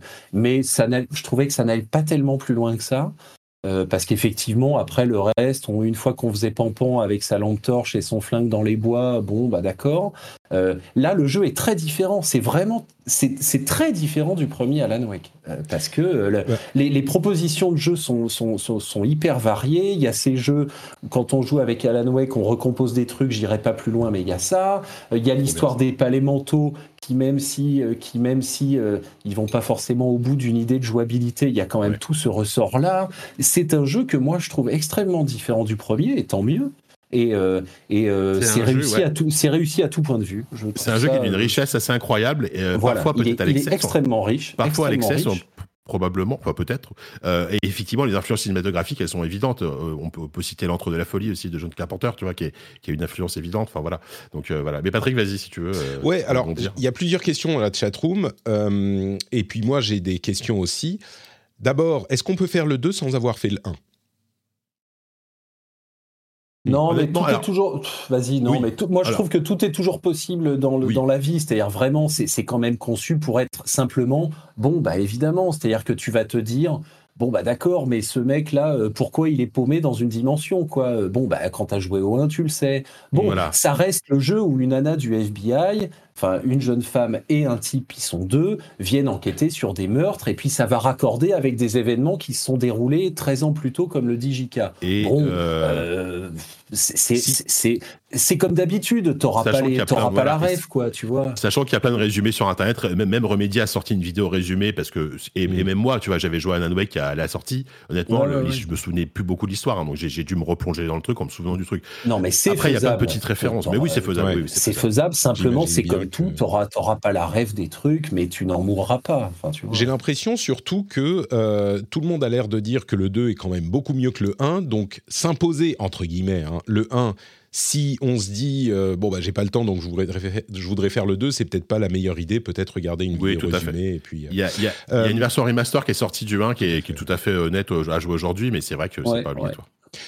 niveau d'horreur sur 10 ça aussi, c'est une question importante. Moi, j'ai l'impression que c'est un petit peu 11, mais... Euh, bah, alors, je ne sais pas ce que tu en penses, Chris, mais moi, en fait, il y a, deux aspects dans le jeu qui, euh, qui sont importants à noter à niveau de l'horreur. C'est euh, déjà l'ambiance, effectivement, qui peut être oppressante, mais... enfin, à, part certains moments. c'est pas Silent Hill non plus, tu vois. Moi, Silent Hill, c'est un jeu dans lequel vraiment tu sens, tu sens mal à l'aise. Il y, a des moments oppressants. Par contre, le jeu, et je trouve que parfois c'est un peu lourdingue, le jeu use et abuse des jumpscares. Non mais voilà, c'est-à-dire tout via, non, un procédé narratif que, je, que je dévoilerai pas, mais qui euh, régulièrement je suis là, je suis là. Et non mais voilà, c'est pas niveau d'horreur. Tout dépend de ce que tu appelles par, par niveau d'horreur. Hmm. Si c'est niveau d'orreur au sens, euh, c'est pas, on n'est pas dans Lovecraft ou dans Resident Evil. Les monstres sont pas ignoblissimo. C'est Oui, pas la question. C'est pas le sujet. C'est des possédés. Bon, donc niveau d'horreur au sens euh, visuellement euh, euh, gore, si voilà par exemple, non, c'est pas la question. Bon, par Oui, contre, niveau jumpscare sur 10, voilà, là c'est plutôt, Voilà, là, c'est là, plutôt, c'est- c'est plutôt d'accord. 11 ou 12, quoi. Voilà. Voilà. Après, Euh, il y, a, il y a certains jumpscares qui sont, qui sont bien amenés, d'autres où tu dis non, mais ça, c'était pas nécessaire. Quoi. Voilà. On nous dit, euh, faut faire le récap sur Fortnite, effectivement. Il y a un mode euh, Alan Wake Ah oui, dans vrai, Fortnite. paraît, ouais. Vous pouvez faire ça. Euh, on nous dit aussi, ah tiens, euh, je prends deux minutes au turbin pour dire à- que Christophe est très beau. Très bien, voilà, tu, tu le sais maintenant. Je, je m'étais mis- enfin, je m'étais, je m'étais fait beau pour venir chez toi. Donc On apprécie, on apprécie, ça se voit. Euh, J'ai une question sur le gameplay, parce que ça, c'est un gros point d'interrogation pour moi. Mais avant ça, euh, tu parlais des, des scènes euh, filmées, des FMV, des full motion vidéo, donc des scènes. J'aimerais en savoir un petit peu plus là-dessus, parce que on le devine un petit peu dans les trailers, mais en même temps, le jeu est tellement beau que parfois on se demande presque attends, est-ce que ça c'est des vrais acteurs ou est-ce que c'est euh, euh, une scène un petit peu stylisée mais en 3D Comment elles sont utilisées ces FNV Parce que je ne comprends pas en regardant euh, les trailers comment ça se passe. Bah, c'est pas facile d'en parler trop euh, sans spoiler. Ah, parce que d'accord. Bon, bah, alors le- ne dis rien. partie- Non, mais on va, je vais, je essayer de t'en- dire comme des indices. Mm. Mais euh, voilà, justement, le, le- un, un des plaisirs du jeu, c'est de, de découvrir comment ces, ces séquences en FMV Mm. sont intégrées. Euh, je, je peux, je peux t'en dire une parce que ça arrive au début du jeu et c'est pas gênant. Euh, tu vas, par exemple, tomber sur une télé. Ok, et au lieu d'avoir euh, un petit un petit clip en, en 3D, bah tu vas avoir un vrai un vrai spot télé. Bon ça ça ils, le- ça ils l'ont toujours fait Remedy. Un vrai Mm. spot télé avec des acteurs. C'est souvent hyper cheap, mais c'est fait exprès. Et après, à un moment donné, tu vas t'approcher de la télé, tu vas et tu vas te rendre compte que tu peux interagir avec la télé. Et là, en fait, tu vas te projeter en gros en- dans la télé et tu vas vivre, euh, on va dire, une scène intégralement en FMV en plein écran, comme au, entre guillemets comme au cinéma. Voilà, c'est un, Voilà. c'est un des exemples. Mais c'est probablement l'exemple le plus simple qui a, qui a- en termes d'intégration du FMV, parce qu'il y a des trucs vraiment vraiment incroyables et, et qu'il faut vraiment pas dévoiler, je pense, pour profiter du jeu, parce que euh, parce qu'il y a des choses folles. Et en fait, c'est un jeu qui, en fait, c'est un jeu qui va traiter vraiment de la notion, je pense, de création euh, artistique, mais dans tous les sens du terme. Ça, ça aussi bien le cinéma que le jeu vidéo, que, le- que évidemment le, le fait d'être un auteur, un écrivain, parce que c'est au cœur du jeu. Euh, même la musique, même la musique est, est- est- quelque part est au cœur du jeu en fait, et c'est assez fou. Euh, le sound design, il est, il est absolument maboule aussi de- du jeu. Enfin, Ouais. c'est- assez impressionnant. Donc voilà, c'est c'est vraiment une espèce, une espèce de tentative de d'œuvre totale de tu vois je veux dire qui, qui veut parler de plein de trucs euh, qui des fois se perd un peu parce que c'est on peut trouver ça un peu boursouflé un peu peut-être un peu prétentieux mais si tu rentres dedans enfin moi je sais que j'ai vraiment Mm. c'est un régal quoi Combien de temps av- avant que Remedy ne se fasse racheter Euh, C'est peut-être. Oh euh, J'ai l'impression que bien, ouais. lentement mais sûrement. Ah mais, mais attends, mais ils, ils sont déjà. Que je dise Bah, pas de non, non, bêtises. non, non, ils sont indépendants. Non, non, non. Ils là, ils sont édités par. euh, ils Voilà, sont ils sont Là, le Epic jeu et est par- édité par, par Epic. Epic, oui, c'est ça, euh, voilà. Euh, Mais c'est vrai qu'ils ont une drôle de voilà, s'ils ont une drôle de, de vie comme ça, c'est assez sinusoïdal parce que c'est vrai qu'ils étaient chez Microsoft. Voilà Euh, Mais j'ai là par exemple que- les, les, les, remakes de Max Payne qu'ils sont en train de faire c'est avec Rockstar euh, la, la suite de Control c'est avec 505 Games donc ils bossent avec plein Voilà. de avec tous les Ils étaient éditeurs. chez Microsoft. Bon, à un moment, il y a eu ça a un peu battu de l'aile après Quantum parce Et que Quantum n'a ouais. manifestement pas eu le avait était pas le succès escompté. Ils sont revenus un petit peu par la semi petite porte avec ce contrôle chez 505 Games euh, qui était Mhm. hyper réussi et qui machin. Et puis là, ils reviennent encore. Bon, on verra la prochaine étape, quoi. Mais euh, J'ai l'impression que euh, même euh, Quantum Break, finalement, a été une étape importante, puisque si vous vous souvenez de Quantum Break, c'était un jeu dans lequel on mélangeait le jeu et des vrais épisodes de séries télé qui, bon, c'était pas hyper bien Ouais. réussi, mais c'était, il y avait cette, cette euh, idée de mélanger évidemment. les deux médias euh, qui n'avaient pas trouvé un énorme succès, mais qui, j'imagine, a servi au niveau de l'expérience pour euh, arriver et- à... et clairement, Alan Wake, c'est un peu la, pour moi la forme finale de, Mm. cette volonté en fait de, de mélanger Mm. un peu les, les- les différents types de, de médiums. J'aime beaucoup l'idée qu'ils ont tenté. Ça n'a pas forcément marché, mais ils se sont inspirés, ils ont compris, ils ont mieux fait, ils se sont améliorés. Aujourd'hui, on a quelque chose qui, au minimum, réussit cette intégration là où il s'était planté avant. Ma dernière question, avant qu'on avance, c'est euh, le gameplay. Parce que de Alan Wake 1, moi, je vous avoue que je suis très très loin de ce jeu. C'est peut-être l'une des séries aujourd'hui que je connais le moins. J'y ai jamais joué. Euh, je sais même pas comment ça fonctionne. La seule chose que je sais, c'est qu'il y a une histoire de gameplay à la lampe torche et que on doit éclairer les fantômes pour les faire partir parce qu'ils n'aiment pas la lumière, et qu'il y a une sorte de euh, d'interaction entre ce qu'écrit Alan Wake l'auteur et la manière dont ça euh, crée le monde et le, le, monde parallèle, machin. Enfin, je sais même pas. Là, je spoil pas parce que je sais pas moi-même. Mais le gameplay, c'est quoi dans ce jeu? C'est un TPS C'est un, c'est quoi? Ah, Qu'est-ce qu'on fait? Euh, Moment to ah moment. Non, non, mais c'est effectivement un jeu d'action assez classique si on le prend sous cet angle-là euh, à la troisième personne. C'est-à-dire que bah, euh, on est on est armé, même à Alan Wake comme Saga Anderson, l'agent du FBI, euh, sont armés, donc ça repose sur on a un flingue et puis on trouve aussi euh, on a on a de l'armement traditionnel de ce type de jeu avec fusil, machin, bidule, euh, ces, ces affaires. On peut les stocker dans des petites boîtes parce que quand on en a trop, c'est comme dans Resident Evil, il faut s'en débarrasser un peu. Et puis face aux ennemis, disons que face aux ennemis, mais disons que cet aspect du jeu face aux ennemis, contrairement au premier, n'est qu'un aspect du jeu. Alors mmh. que dans le premier, c'était quand même vraiment le fond de l'affaire. Euh, là, ce n'est qu'un aspect du jeu, mais dans cet aspect du jeu, bah, c'est effectivement un TPS assez classique où le but du jeu, au-delà de tirer, est effectivement, comme tu le dis, d'éclairer les possédés, parce qu'effectivement, plus on les éclaire avec notre lampe torche, avec un système un peu spécial, plus ils se matérialisent, et se matérialisant, on peut leur tirer dessus et leur faire des mmh. dégâts. Bon, voilà, ça, se présente comme un, comme un, comme un jeu d'action-aventure à la troisième personne standard, avec pas mal de séquences d'action de ce type, mais qui ne sont qu'un aspect du jeu. En, termes de gameplay et de prise en main, euh, pensez au remake de Resident Evil 4 en termes de caméra de feeling. Euh, sauf qu'effectivement, les combats sont beaucoup moins présents dans RE4. Euh, c'était un des reproches du premier, hein, que les combats étaient, étaient, étaient répétitifs, etc. Là, les combats sont meilleurs. C'est pas les meilleurs combats que tu verras dans un TPS, etc. Probablement pas. Mais il y en a moins. Et surtout, il y a, y a, le reste. Euh, Chris, si tu veux parler un peu du reste, vas-y. Non, non, bah, non, ah non, je me garderai bien à part de dire d'y jouer. oui, il faut pas trop en parler, justement. D'accord. ok, très bien. Non, mais disons, que disons juste que le reste est basé sur un truc d'enquête pure euh, qui, euh, qui parfois est un petit, peu un petit peu artificiel avec Saga, je trouve, mais qui, on, se prend au jeu quand même. C'est un truc de, un truc de déduction avec des indices à récupérer, mmh. etc.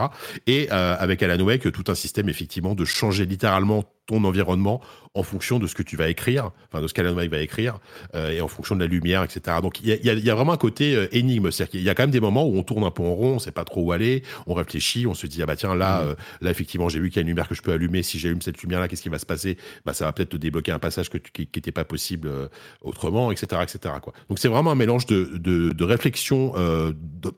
d'exploration et de réflexion par rapport à ton environnement et effectivement mmh. d'action d'action. D'accord.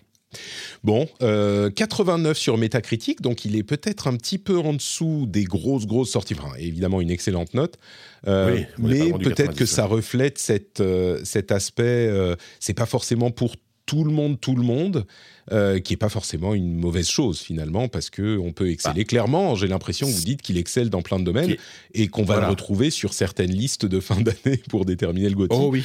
ce qui est pas évident dans une année comme C'est ce qui était, bah, absolument inattendu, quoi. Tu vois. Voilà, en plus, ouais. Et ce qui est, ce qui est évident, c'est que si vous êtes un tant soit peu amateur de survival horror, il faut y aller parce que c'est, mm. c'est immanquable. Enfin, c'est immanquable parce qu'en plus, c'est pas, c'est pas juste un, bon survival horror, c'est un jeu qui, qui, propose une vision hyper intéressante euh, du genre et, de, enfin, voilà vous, vous êtes presque en train de me donner envie de le faire et Dieu sait que moi je suis team pétoche.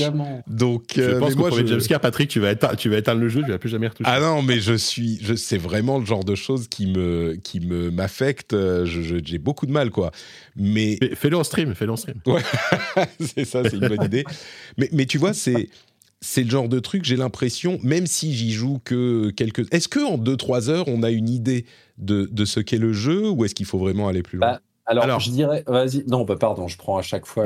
Il faudrait au moins aller jusqu'à un de chaque. Il se trouve que le jeu commence avec l'agent du FBI, avec Saga hmm. Anderson. Et, avant que les choses se recoupent, c'est-à-dire, enfin, avant qu'on ait fait une séquence de chaque hmm. et qu'on puisse ensuite alterner et qu'on commence à avoir compris ce que proposait chacun des héros, puisqu'ils ont chacun leur petite mécanique de gameplay un peu spécifique en dehors de l'action, euh, je dirais plutôt le double. C'est pas énorme non plus, mais il me semble qu'au bout de 5-6 heures, tu as, fait, as, fait les deux premières missions de chaque. Tu commences à avoir l'idée de ce que te propose le jeu. bon, voilà, après, euh, continue ou pas, quoi, tu vois. Parce que moi, euh, moi en fait, ce que, ce que j'ai pas dit, c'est que je t'avoue que la première heure m'a vachement refroidi. Ah je trouve que la première heure est vraiment pas représentative du jeu parce que je sais pas, le début, moi, ça m'a pas trop plu. même visuellement, je trouvais pas ça dingue. J'étais, j'étais assez déçu de ma première heure. Et puis, euh, ça, ça monte un peu plus. Disons que la première fois que tu arrives en ville, notamment à Brightfall, là, tu te prends la claque technique du jeu qui est absolument dingue. Mm. Et effectivement, le premier chapitre avec Wake. Ouais, euh, le premier chapitre avec Wake est incroyable. C'est bon, t'es accroché. Très bien. Eh ben, je pense qu'on n'a pas fini d'en entendre parler de ce jeu. Merci à tous les deux. Continuons. Euh, on va parler de. Peut-être qu'on parle de Juicant que j'ai testé un petit peu aussi. J'imagine que tu as joué plus longtemps que moi. Moi, j'ai joué qu'une heure ou deux. Eh ben, je l'ai fini, moi aussi. J'ai pas très temps de finir. Ah Est-ce que tu as bah, joué, Christophe, également? Non, non, enfin, j'avais ah. fait la démo parce que, comme beaucoup, je l'avais, je l'avais vu arriver, j'avais trouvé ça hyper intéressant, donc j'ai fait la démo quand elle y était. Il est prêt, mais j'ai pas, j'ai pas, j'ai pas lancé la version dev encore. Alors, euh, je dis bah. jusant d'ailleurs, mais c'est un mot français, hein, puisque c'est Dontnod, ah, jusant, euh, qui veut dire, c'est quoi C'est quand la marée s'en va euh, c'est Ouais, je me souviens plus. En plus, je crois que c'est littéralement la première phrase que tu vois dans le jeu quand tu lances le jeu. Il, la définition, je crois que c'est la marée basse, ça définit la marée basse. Jusant. Et donc, c'est Dontnod. Hein, voilà. Ah, le, le Tell Me, tell bah, me Remember Me, Life is Strange. Remember Me, Life is Strange, merci. Voilà. Et, et Punisher qui sort l'année prochaine. Tout à fait. Euh, c'est un jeu qui avait fait forte impression ces derniers mois avec les différentes démos, les présentations, etc. C'est un jeu d'escalade qui est dans le Game Pass d'ailleurs. Donc euh, c'est pour ça que moi je l'ai ah bah testé. J'aurais peut-être pas, j'aurais peut-être pas testé, j'avoue, si j'avais pas, si j'avais pas, euh, s'il n'était pas dans le Game Pass. et, et c'est vraiment un jeu d'escalade où j'ai l'impression moi que les développeurs se sont dit ça serait cool de faire un jeu d'escalade ils ont testé pour voir si les, mécaniques pouvaient fonctionner, si mécaniquement ça pouvait donner quelque chose de euh, d'appréciable, de, d'agréable avec la manette dans la main. Ils ont fait sans doute plein d'itérations et ils ont trouvé un système qui fonctionne super bien, c'est-à-dire que euh, mécaniquement, tout simplement, on a euh, la gâchette gauche qui fait la main gauche, la gâchette droite qui fait la main droite, et donc ça fait bouger la main dans la direction qu'on pointe avec le joystick. Et à partir du moment où ça, ça fonctionnait, ils se sont dit, OK, ça marche, on peut y aller. Et ils ont développé tout un monde, toute une histoire, toute une ambiance, tout un style graphique autour de ça. Moi, c'est mon impression. Hein. Je ne sais pas du tout si c'est comme ça que ça, s'est passé. Euh, mais ils, ont développé tout ça euh, une fois que le, fantasme de l'escalade fonctionnait. Et effectivement, il n'y a aucun doute que ça fonctionne. Euh, parce que euh, on, y a pensé, on y a tous pensé. J'ai deux manettes, j'ai deux mains. Est-ce qu'on peut pas faire que chaque, main, enfin pardon, j'ai deux gâchettes de mains. Euh, on pourrait contrôler chaque main par une gâchette. Je suis sûr qu'il y a plein de gens qui ont pensé. Je suis sûr qu'il y a plein de gens qui n'ont pas réussi à faire fonctionner ça. Et eh ben Dontnod y est complètement parvenu. Euh, mais de mon impression, après donc je dirais deux heures, j'ai fait peut-être deux heures de jeu. C'est un jeu qui, alors il y a plein de petites mécaniques de gameplay en plus qui viennent, euh, qui viennent augmenter le fun de telle sorte que ça soit pas juste j'appuie euh, alternativement gâchette droite gauche droite gauche droite gauche. Il n'y a pas que ça, il y a plein d'autres choses, mais c'est vraiment euh, indie game the game. Peut-être pas parce que, enfin, c'est pas un jeu de plateforme 2D, donc pas à 100%, mais on est vraiment dans cette mouvance des jeux indépendants qui ont un parti pris hyper clair pour le, le, par exemple, il y a très très peu de paroles, quasiment pas de paroles. On découvre, euh, ça, le jeu parle pas, le jeu fait de la découverte environnementale. Il y a quelques écrits qu'on va découvrir, mais on comprend le monde en observant. C'est très lent, il y a une musique douce. Enfin, c'est ce genre de truc. Je suis pas sûr que ça mmh. sera pour tout le monde là non plus, de mon impression. Mais ouais, c'est pour ça que je suis curieux d'avoir ton avis, Jika. Moi, mon impression, c'est euh, la, la performance de réussir à faire fonctionner cette idée de gameplay est cool et au-delà de ça, c'est un jeu indé euh, qui est presque classique. Je ne sais pas si je peux, si c'est si c'est négatif de dire ça. Ouais, je mais... sais pas. Je, je dis-moi. Enfin, moi, c'est vrai que j'ai été j'ai été sensible à l'univers. Alors, euh, toi, tu dis que c'est Indie Game the Game. T'as raison, mais pour moi, c'est surtout Fumito Ueda the Game, quoi. ouais, ouais, ouais. Non, mais si tu aimes les jeux à la Shadow of the Colossus, à la The Last Guardian, à la Ico, c'est exactement le même feeling. Mm. C'est être seul dans un environnement vide, euh, avec le silence et de temps en temps une musique qui arrive, qui est super belle d'ailleurs qui va te révéler des choses. Euh, c'est très poétique. Euh, mais voilà, c'est vraiment les mêmes sensations un peu de solitude que tu peux avoir quand tu joues à Shadow of the Colossus ou à, ou à, ou à The Last Guardian, même si The Last Guardian, tu as, une créature. Mais là aussi, tu as une, une, petite créature avec toi, d'ailleurs, on le voit dans le trailer. Euh, mais c'est vrai qu'au-delà de ça, bah, en fait, ils ont, ils, ils ont réussi ce gameplay d'escalade, effectivement, tu as raison. Et ce que j'aime bien déjà, c'est qu'ils n'ont pas essayé de faire autre chose. Ils se sont pas dit, on va essayer de faire, il faut qu'on fasse des combats parce que ça, parce que c'est un jeu mmh. vidéo et on va essayer de faire l'infiltration. Non. Ils, ils, ont fait que de l'escalade. Ils ont effectivement eu des petites variations pour que tu t'en lasses pas. L'expérience est suffisamment euh, condensée et courte. Ça se fait à peu près. je sais que le jeu dure 6 heures, hein, donc c'est pas très long. Euh, pour que justement tu ne te lasses pas du système euh, jusqu'au bout. Et, et, voilà, et donc régulièrement, en fait, ton, plaisir, tu vas le trouver dans, dans tous les petits à côté, en fait. Ce qui est très sympa, c'est que entre deux, entre deux montées qui sont parfois assez épiques, hein, parce qu'il y a des moments où tu, tu te dis, mais comment je vais arriver à monter là-haut, c'est impossible et tout, et quand tu y arrives, tu es super fier. Euh, bah, entre, ces moments-là, tu as aussi quelques moments d'exploration où, tu vas, où tu vas découvrir des grottes, des écrits, effectivement, comme tu l'as dit, et il y a toute une petite histoire, enfin une petite histoire, une belle histoire qui se met en place, qui raconte évidemment vu, le thème, vu ce qu'on voit, il y a un fort message écologique euh, parce que ça parle de ça parle de sécheresse, ça parle de voilà, ça parle de, ça parle de gens qui ont dû quitter en fait leur, leur lieu de vie parce qu'il y avait plus d'eau tout simplement. Euh, et je trouve que ce, que raconte le jeu est très, joli, est très pas et effectivement est très indie game the game comme tu dis, mais mais ça marche très bien. Et, euh, et moi à titre personnel, je, crois que la, le, dernier niveau du jeu, en tout cas le début du dernier niveau, c'est un des plus beaux moments de jeu vidéo que j'ai eu cette année. Euh, parce qu'il y a, y a un panorama, il y a une musique, il y a un truc, il y, y, y, a une sensation d'achèvement en fait quand, dans, dans, ce dernier niveau qui, qui, est vraiment super. Donc je retiens ça. Et voilà, c'est un jeu qui est vraiment très très très très très, très euh, ouais, très agréable à jouer tout simplement et à, à vivre pendant 6 heures. C'est une jolie expérience. Euh, c'est effectivement impeccable pour le Game Pass parce que bah parce que ça coûte rien d'essayer et que ça peut se faire assez vite malgré tout. Euh, donc euh, voilà, moi, moi, moi j'ai juste pesté deux, trois fois par, par moment à des petits problèmes de prise en main et je, me demande limite si c'est pas fait exprès pour te montrer un peu le côté où tu, tu galères un peu avec l'escalade, où tu dois, où je, je, me perdais un peu dans les contrôles, euh, je, je tombais, mmh. je recommençais. Voilà, c'est pas c'est pas très grave, mais il y a eu des petits moments comme ça, un peu de frustration, mais mais c'est ça n'enlève ça n'enlève rien au fait que c'est une expérience que j'ai vraiment énormément appréciée. Le, je dirais, j'ajouterais un truc sur la réussite du gameplay de, de l'escalade avec l'accroche. Peut-être que une réussite encore plus éclatante, je dirais, c'est que comme ce gameplay-là fonctionne, un truc que tu évoquais, c'est quand tu as escaladé, euh, tu as fait une, escalade euh, qui a été épique, qui a été compliquée, où tu es presque tombé, où tu as sauté de prise en prise, machin. Et eh bien évidemment, quand ça fait une heure que tu escalades, tu te retournes et tu regardes en bas, et là, tu as mmh. vraiment le sentiment de Waouh j'ai fait tout ça, quoi. J'ai fait tout ça et je vois ce panorama incroyable. Et, cette... et, ça, c'est une sensation qui est assez unique euh, dans le jeu vidéo, qui, malgré cette idée qui est relativement simple, j'avais jamais mm.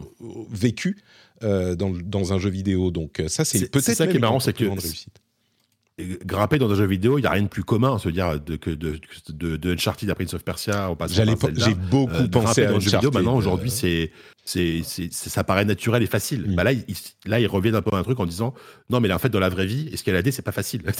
Donc, j'imagine que la sensation qu'on ressent quand on arrive tout long d'un truc, c'est ce qu'on ressent aussi quand euh, mm. tu as gravi, as gravi le Mont Blanc et que tu es arrivé. Alors, beaucoup plus fort, j'imagine, quand tu fais le Mont Blanc, évidemment. non, mais quand, quand tu arrives en haut d'un sommet et que tu as une sensation de, de, de libération et de liberté, euh, et en même temps, tu as galéré. Quoi. Donc, euh, et je pense qu'ils essayent un petit peu de reproduire ça, en tout cas. Complètement. On, peut imaginer qu'il y a des fans de, de, enfin, des, même pas forcément d'escalade, mais de, de, non, mais de grimpe. Tu sais, je sais pas comment ça s'appelle euh, le fait de, de monter. Tu sais, tu as des salles de de Merde, le mot qui, pas, qui m'échappe. Ah, c'est l'escalade Ouais, peut-être de l'escalade, où tu as simplement, des accroches, des prises, euh, tu vois, sur le mur, et tu montes au mur, et tu essayes d'aller aussi loin possible. Quoi. Euh, et, et, vraiment, au niveau du travail vraiment technique de design, euh, c'est un accomplissement, un achievement assez incroyable d'avoir réussi à faire tenir tout ça dans un tout cohérent. Il y a vraiment une maîtrise du média jeu vidéo chez Dontnod qui est peut-être pas aussi visible que quand tu fais euh, des graphismes super beaux ou euh, une idée spécifique de gameplay génial ou machin mais qui est le, la base, les fondations du jeu vidéo. Ils maîtrisent ça avec ce jeu euh, d'une manière vraiment impressionnante. Donc, bravo à eux. C'est vraiment un joli jeu, ouais. C'est vraiment. Euh, voilà, encore, encore, un, encore un bon jeu, encore un super jeu 2023. C'est n'importe quoi. Arrêtez, arrêtez de sortir des bons jeux sérieux, quoi. J'en peux plus, là. Christophe, tu as joué à Star Ocean 2 Remake, dont le, le titre complet est Oui, Star The Ocean Second- The, The Second Story Air. R. Ouais, c'est ça, oui. oui, oui. Est-ce que tu peux nous en Euh, parler ben- un petit peu? Là encore, redonne Bah du oui, contexte parce que ça mais date pas du je, je, euh, je parfais ma culture euh, jeux vidéo parce que je connaissais, euh, je connaissais pas les origines de cette, euh, de cette série. J'avais fait le dernier qui est sorti il y a un an ou deux, qui était, euh, pas incroyable, euh, bon, qui m'avait un peu laissé sur ma faim. Et puis on m'a dit quand, quand euh, l'annonce de jeu a été faite, machin. Donc, euh, et c'était une, c'est une super surprise. Bon, déjà parce que c'est, c'est, c'est vraiment très beau, mais ça, euh, Square Enix commence un petit peu à maîtriser le, le, leur système de, de, comment on appelle ça, tu sais, euh, Ouais, c'est le 2D, moteur de- bah, c'est le HD. mo- c'est le moteur de Triangle- Triangle Strategy et Mm. de. Voilà, donc il, il HD, maîtrise 2D ou bien 2D, cette espèce- HD, Voilà, c'est 2D, voilà, 2D, ouais. avec les petits persos euh, très pixelisés qui viennent se mêler dans, dans, dans un décor qui lui est travaillé autrement. Donc euh, la, la, la DA est vraiment magnifique. Et, euh, et j'ai trouvé le jeu, le, jeu, le jeu très joli dans ce qu'il racontait. C'est-à-dire que connaissais des personnes qui, qui pour le coup, euh, aiment bien le, le RPG japonais comme ça, mais sont un peu hermétiques à cette série parce qu'ils ont du mal à accrocher au mélange, comment dire, euh, pour faire très simple, hein, euh, SF fantasy. Parce Mm. que c'est- c'est c'est précisément le pitch de cette série-là, c'est-à-dire voilà le, euh, le space opéra façon vaisseau techno, etc. Et puis en même temps, pour des raisons scénaristiques que j'explique pas forcément, bah, ça vient se mêler avec des choses qui sont plus fantasy traditionnelles.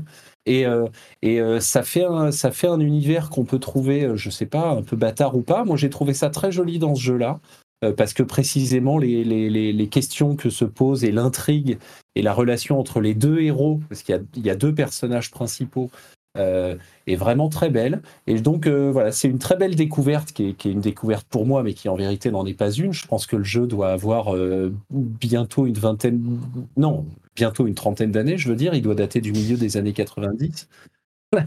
Et alors, évidemment, c'est à la fois un remake, donc vraiment avec tout ce que ça suppose de nouvelles refontes visuelles, etc. Et en même temps, euh, qui, a, tenu à conserver une structure qui est vraiment euh, aujourd'hui euh, un peu antédiluvienne. C'est-à-dire que euh, quand on sort des villages, et ben on se retrouve dans une grande plaine avec des combats qui vont popper de ci de là, histoire de histoire de farmer et de monter et de faire son leveling. Bon, moi comme je passe pas ma vie à jouer à ces jeux-là, ça m'a pas gêné. Je peux comprendre que c'est assez traditionnel. La structure ne doit pas avoir changé énormément parce qu'elle est assez traditionnelle, mais très belle surprise parce que très belle histoire, très joli héros, l'ADA aussi. Euh, manifestement, c'est supposé faire partie des épisodes qui comptent un peu et qu'aiment beaucoup les fans de la série, et je le comprends très bien. Donc, euh, c'était super, très chouette moment. Juste, c'est- Très c'est- bien. C'est du tour par tour classique les combats ou c'est plus à la Tales Ah of non, non, mais justement, alors c'est aussi pour ça, c'est-à-dire que moi je reviens à notre discussion sur Baldur's Gate. Le tour par tour, c'est niette. Il se trouve Ouais, voilà. que Star Ocean, c'est de l'action.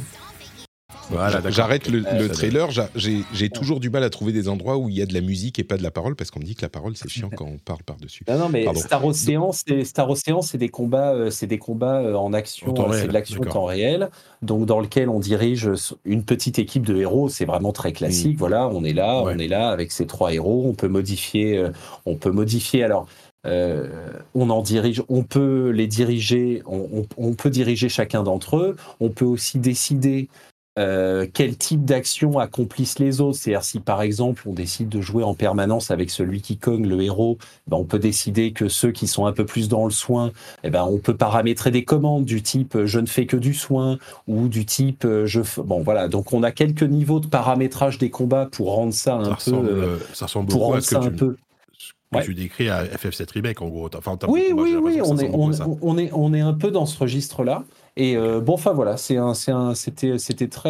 très chouette Bon, Très chouette. bah, si vous voulez vous, vous découvrir euh, un jeu, je dirais pas mythique non plus, mais enfin d'il y a quelques décennies, vous pouvez avec ce remake en 2D HD ou Ouais, HD 2D. tout à fait.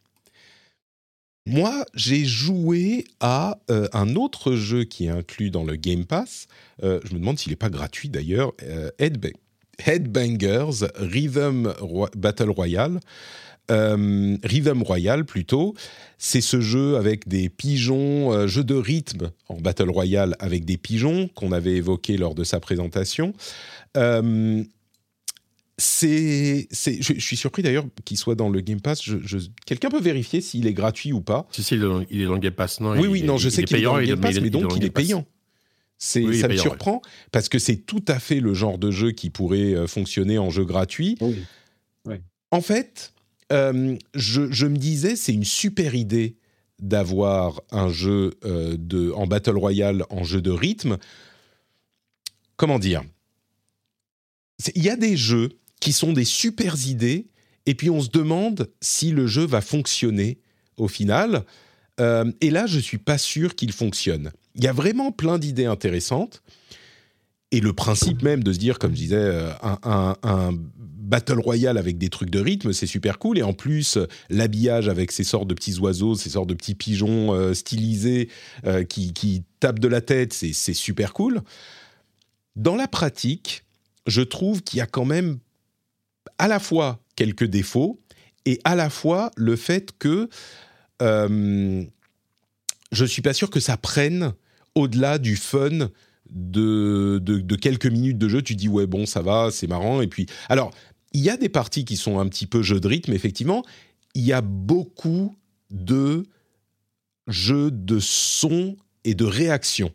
Qu'est-ce que je veux dire par là? Euh, Il y a beaucoup de, de, petites euh, en fait, comment ça marche? On a 30 joueurs qui se retrouvent dans un lobby euh, et quatre étapes. À chaque étape, il y a donc d'abord on passe de 30 à 20, puis de 20 à 10 et de 10 à 5 et à la fin, parmi les 5, celui qui réussit à gagner. Bon, on a chicken chicken, comment dire c'est Chicken Dinner, Winner Winner Chicken Dinner, voilà, c'est ce que je cherchais, à, l'ancienne. Et à chaque étape, donc, il faut réussir à être dans les 20, puis 10, puis 5 premiers pour, pour continuer. Et beaucoup de ces épreuves qui sont sélectionnées aléatoirement ont été non pas des trucs de rythme, même s'il y en a, mais ont été des trucs de réaction. Genre, euh, tu entends tel et tel son, il faut que tu retrouves avec ta manette l'image à laquelle correspond le son euh, plus vite que les autres. Ou alors, euh, on te montre une image et puis on te fait jouer plein de sons et il faut que tu appuies sur le bouton au moment où tu entends le son qui correspond à l'image que tu viens de voir. Et plein de trucs comme ça. Et alors j'ai réussi un petit peu, mais je suis pas super bon en réaction. Et du coup, le fait que je sois ou pas bon en rythme n'a pas vraiment joué sur la qualité de mes ma de mes performances parce que en fait c'était plus de la réaction que du rythme. Alors il y a aussi des trucs de rythme. Je suis pas tombé sur beaucoup et je suis peut-être pas très bon en rythme non plus. Les jeux pris individuellement sont marrants, mais j'ai l'impression que euh, encore une fois j'ai joué deux heures. Hein. ça se trouve ça change, mais il y a des jeux pour lesquels tu joues deux heures, tu n'as aucune idée de si le jeu, de ce qu'est vraiment le jeu. Par contre, il y a des jeux auxquels tu joues pendant deux heures, tu sais 100% ce que c'est. Là, j'ai l'impression qu'on est dans ce deuxième cas. Et, mon impression, c'est ok, c'est sympa. Voilà, c'est sympa. Et, je crois que ça va pas beaucoup plus loin, même s'il y a plein de bonnes idées, même si le principe est cool, même si le design est sympa. Je trouve que la sauce prend pas tellement quoi. Euh, c'est dommage, mais c'est mon impression. Donc, ouais, je, bah, suis d'accord, ouais. Enfin, ouais, tu, tu l'as bah, testé aussi? Bah, en fait, c'est un jeu que j'avais que j'avais testé à la Gamescom déjà et euh, que j'avais trouvé cool. Que, enfin, comme toi, je trouve je trouve le, le, principe super cool, l'habillage euh, génial. Euh, et, et c'est vrai qu'ils veulent ils veulent mélanger. Ils, me l'ont même dit quand je les ai rencontrés à la Gamescom qu'ils veulent faire ils voulaient faire un Fall Guys qui rencontre les hommes Paradise quoi. C'est quand même très très Fall Guys a priori. C'est complètement Fall Guys. et et moi, je trouve ça cool, mais malgré tout, je, persiste à penser que j'aurais préféré aussi avoir une option euh, en mode coach gaming avec euh, trois, quatre potes dans, la même salle, où là, tu, peux faire des défis musicaux, etc. Ça aurait peut-être mieux marché parce que là, tu, tu te marres pas autant que je pense que tu pourrais te marrer si tu étais avec des copains et euh, tu jouais, etc. Mm. C'est, c'est il y a un truc un peu frustrant en fait dans l'expérience. Euh, et euh, après, je trouve que par exemple, moi, j'ai, du coup, j'ai fait deux trois parties hier soir euh, quand, quand j'ai vu qu'il était dans le Game Pass et je me suis fait laminer la tronche. Quoi. C'est-à-dire que les, y a, y a, y a, heureusement, il y a des, pour le moment, il y a des joueurs parce que le jeu, le jeu vient de sortir, donc il y, a, des gens qui sont là, mais il y a des gens qui sont super bons. Donc je crois que j'ai pas réussi à dépasser le, le round 2, tu vois. donc celui ah où, tu, dois finir dans les 10 dans les 10 premiers. Et donc, et donc voilà. Euh, et j'ai aussi remarqué, alors je sais pas si c'était euh, mon ma comment dire ma ma latence qui était pas bonne, etc. Mais il y, y, avait des, des, des, épreuves de rythme qui étaient, je sais pas, où le, feeling était bizarre. Bon, je je sais pas. Et à voir parce qu'effectivement, quand en plus quand tu lances ce jeu, c'est marqué Headbanger saison 1, saison 1, donc ils veulent en faire un jeu de service, hein, clairement. Ah bah, ah bah non mais c'est faux parce qu'un un, service. Un, oui, un, car les menus, ils sont pas la tête, c'est les menus de Fall Guys quoi. Donc bah, voilà, c'est ça. Et, euh, et, pour le moment, tu as 30 mini-jeux, et 30 mini-jeux, c'est bien, et en même temps, je pense que tu en fais vite le tour. Donc, euh, bah, faut les apprendre, hein, quand même. Parce que ouais, vrai, vrai. la première fois, tu perds, non pas parce que t'es pas bon, mais parce que tu. tu... Alors, il y a une petite explosion, mais il faut comprendre le principe bah du truc. Donc, euh, si on avait 200, ça serait plus compliqué, je pense. Mais c'est clairement un jeu dont le succès sera dépendant bah, effectivement de la communauté et de ce que les gens vont suivre en fait. C'est-à-dire que si, si, dans, si dans trois mois il n'y a plus personne qui y joue, bah le jeu il est mort quoi. Ouais, moi je crains. Et j'espère pas, hein, parce que. Ben oui, mais qu'est-ce que. Et, et, et, et c'est là, et c'est là que l'option de pas pouvoir y jouer en local euh, manque, tu vois. Parce que tu peux dire, bah, au pire, euh, je leur sors, euh, je leur sors de temps en temps avec des potes qui viennent à la maison, on va on joue à ça, on rigole bien, tu vois. Ouais, surtout que au niveau de l'interface, ça serait tout à fait possible, mais. Après, le problème, c'est que la, la, la, la, base du jeu est prévue pour un, un, Battle Royale, donc tu peux pas, tu peux pas faire un Battle Royale à 4. Donc là, faut repenser complètement. Oui, il faudrait, oui, c'est vrai, c'est vrai. Il faudrait un mode de jeu à 4 où tu mets tous les points et puis tu as euh, deuxième ouais, sais pas et troisième. Faire, euh, ouais. Enfin, troisième euh, stage, les, les points valent deux fois plus comme mécanique de, de, pour remonter, etc. Bon. Ouais, ouais, c'est vrai.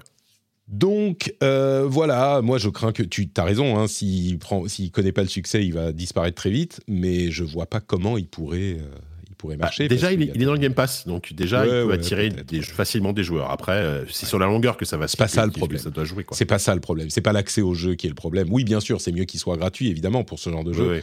Mais je pense que gratuit ou pas, tu vois. bon, écoute, on verra. quelques autres petits trucs de mon côté. D'abord. Spider-Man, évidemment, j'ai joué à euh, Spider-Man encore. Excellent jeu comme toujours. Hein, le, le... Tout à l'heure, je disais euh, Indie Game, euh, The Game. Spider-Man, c'est complètement trip, open world triple A de Open World triple A The Game. tu vois La recette mais, mais moi, ça fonctionne à fond. On en reparlera peut-être un petit peu plus longuement. Il a, en fait, il a tous les défauts d'un triple A open world et toutes les qualités d'un triple A open world qui marchent. Mais, mais si vous n'êtes pas client de ce genre de truc, faut pas y aller parce qu'il y a les petites activités toutes les deux secondes, euh, les euh, ah là tu pourrais faire ça, ah là tu pourrais faire ça, ah on fait une séquence un petit peu machin émouvante euh, truc, ah mais il faut quand même mettre de l'action, hein. hop il va y avoir des méchants qui vont arriver tout à coup pour te faire tout tout tout. Mais moi j'adore. Donc voilà, il y a ça, il y a aussi Mario Wonder, auquel j'ai noté Marion Wonder. C'est pas, c'est pas tout à fait la même chose. Mario Wonder, auquel j'ai joué un petit peu avec mon fils. Euh, et vous vous souvenez, si vous écoutez l'émission régulièrement, que mon fils, il, est, il a très peur de beaucoup de choses dans les jeux. Et du coup, euh, j'avais toujours un petit peu peur, même genre euh, Bowser, quand il arrive, il a peur de Bowser qui attrape la princesse, tout ça. Il, part en courant. Hein. Mais là, pour. Alors, on n'a pas fait l'intro, mais il peut jouer avec Yoshi et il peut jouer au jeu et il s'amuse comme un petit fou. En plus, il y a tellement cette inventivité de Mario Wonder. Le, par exemple, le niveau 2, quand on prend la graine euh, miracle, je ne sais plus comment elle s'appelle, euh, la Wonder Flower, la graine prodige, et qu'il y a les, c'est un tout petit spoiler, il y en a à chaque niveau des trucs comme ça, mais il y a une sorte de chanson chorégraphiée des plantes piranha qui se mettent à sortir des tuyaux en chantant et la la la la la la la, c'est tellement drôle, mon fils rigolait tellement. Il disait J'adore Mario Wonder. Il était hyper fan et, et c'est fun, quoi. C'est tellement du plaisir ce jeu. C'est incroyable. Et le fait qu'il puisse y jouer. Pardon? Quel âge est-ce qu'il a, ton fils? Il a presque 6 ans. Donc, euh, donc voilà, j'adore. Je, je, sais que tu as joué aussi, Jika. J'imagine avec. Bah pareil, euh, pareil avec le, avec, euh, enfin avec mon fils aussi. Et, euh, et, et, ce qui est marrant, c'est, je t'en, je t'en parlais avec Chris il y a deux jours, c'est que j'ai, mon fils, donc il a 7 ans, il, joue quand même pas mal à des jeux, il joue à des jeux en 3D, il a joué à Mario Odyssey, il a joué un peu à Spider-Man, et globalement, il gère bien tout ce qui est en, maintenant, il a eu du mal au début, mais il gère bien maintenant tout ce qui est déplacement en 3D. Là, sur un jeu en plateforme 2D, il a galéré. C'est-à-dire que le, le, ah la notion de saut et de distance sur la 2D, euh, on le sentait qu'il avait vraiment pas l'habitude et il rageait du coup vachement sur le jeu jusqu'à ce qu'il découvre qu'on peut, enfin qu'on découvre qu'avec Yoshi, tu peux pas, tu ne meurs pas et en plus tu peux flotter. Enfin, tu, tu, tu prends pas de dégâts et tu peux flotter. Et là, là par contre, là il s'amuse beaucoup sur le jeu. Euh, on y a joué, on y a joué un peu tous les deux et, euh, et aussi il est joué en solo. Et c'est vrai que du coup, pour le coup, ça pour, pour les jeunes enfants et qui n'ont pas forcément l'habitude de ce genre de gameplay, commencer avec Yoshi, c'est parfait parce qu'il y, a quand même du, y a quand même du défi parce qu'il faut quand même calculer les sauts, etc. Mais il y a beaucoup moins de frustration que, euh, qu'avec un Mario, enfin qu'avec les personnages normaux. Quoi. Mais sinon, le jeu, le, jeu est super, oui, le, jeu est top. Je ne vais pas redire tout ce qui a déjà été dit, mais ça fait plaisir après après, après euh, une série euh, après des, des, New Super Mario qui, qui, ont quand même tourné tourné assez vite en rond ça fait plaisir de, de voir un, un, Mario 2D qui, bah, qui, qui se renouvelle vraiment quoi. Mario Wonder, on en entendra peut-être un petit peu parler euh, à l'avenir. Euh, et puis, dernière chose rapidement, à force de parler de League of Legends et des LEC, de la Carmine et de Kameto et tout ça, euh, j'ai voulu me relancer sur Wild Rift, parce que moi je joue pas à League of Legends, je joue à Wild Rift. Et, qu'est-ce que c'est fun ce jeu, les gars. C'est hyper fun. Le plaisir quand tu as un teamfight et que tu commences à, euh, battre des ennemis et à tuer tes ennemis et que ça commence à faire plein, tu vois le, son et le truc et double, triple kill, quadruple, pent, tu sais, quintuple kill. Et mais c'est tellement. Bon, évidemment, il y a des fois tu perds, il y a des fois tu gagnes, mais si tu réussis à garder la distance pour pas trop être frustré par les. en tout cas, quand tu fais les quelques premières parties, ça va. Euh, c'est tellement fun. J'en parlerai un petit peu plus tout à l'heure dans, le, dans l'after show pour les Patriotes. Et voilà pour les jeux auxquels on a joué ces derniers temps.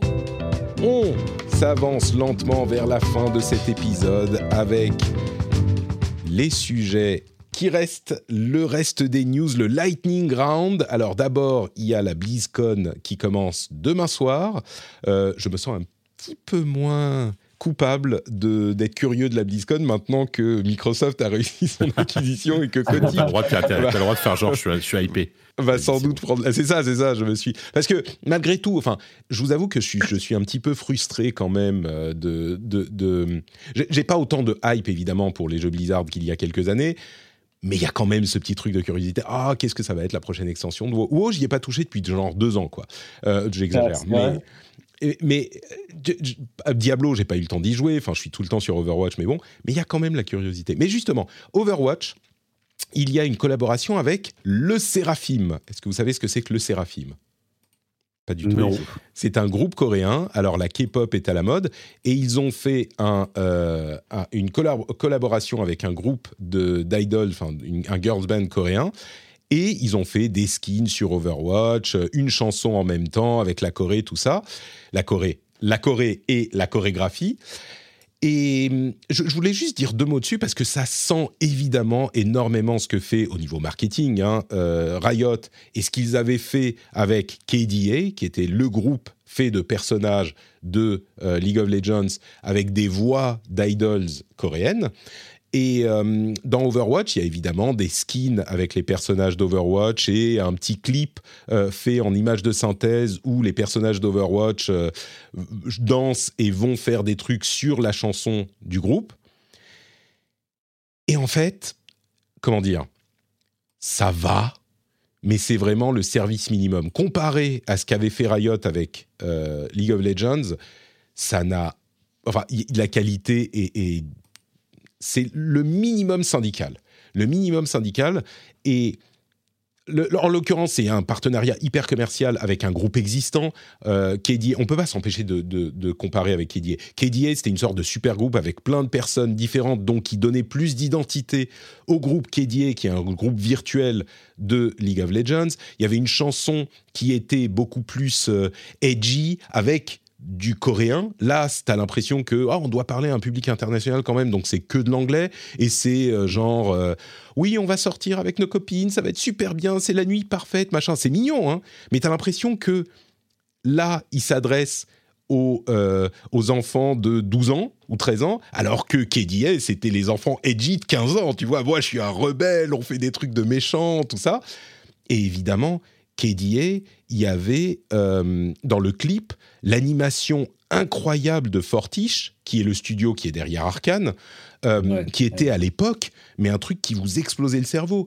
Et à la limite, tu te dis oui, là, je, allez regarder, je mettrai dans la newsletter le clip de KDA, vous pouvez le premier titre qui était Pop Stars. Aujourd'hui, c'est plus aussi fou qu'à l'époque parce qu'on a l'habitude. Euh, de ce type d'animation avec tous les grands films d'animation, enfin les Spider-Verse, les trucs comme ça, et Arkane. Mais, mais Fortiche était vraiment aux origines de tout ça. Le clip est sorti à peu près, enfin la même année que le premier Spider-Verse, mais à l'époque c'était hyper impressionnant. Et à côté, le clip de euh, machin, euh, comment s'appelle, Perfect Night, bon, bah c'est mignon, mais. Enfin, c'est pas la fin du monde, hein, c'est un clip, une collabo commerciale, mais on peut pas s'empêcher de, de, comparer et de se dire bon bah oui, c'est le service minimum et il y a rien de d'intéressant, d'innovant, de, de, prise de risque, de rien.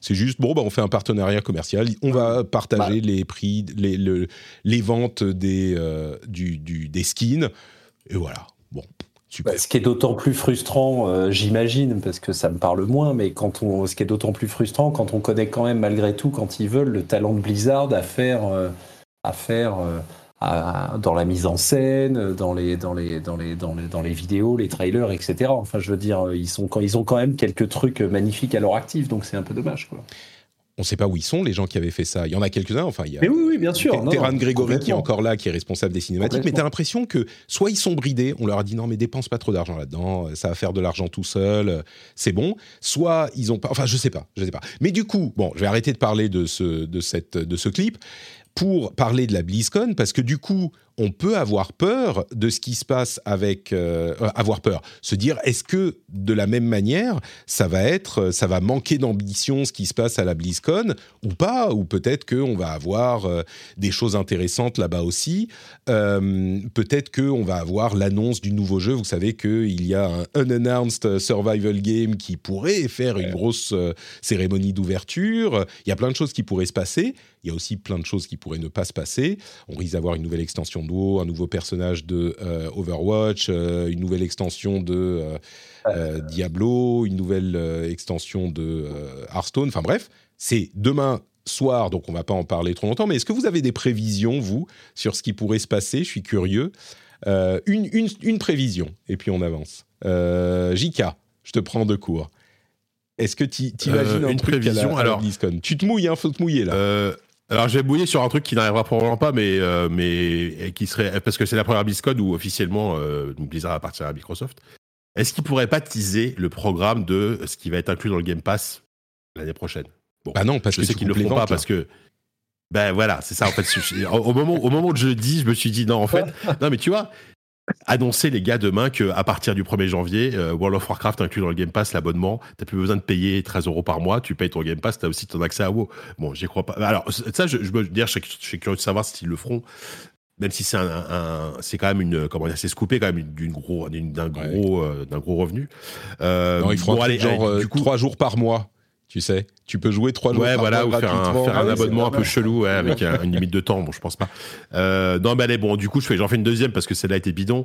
Euh, bah, pourquoi pas une, première vraie extension pour Diablo 4 hmm. Parce que y a, historiquement, il y a toujours eu une extension pour Diablo 4. Mais bon.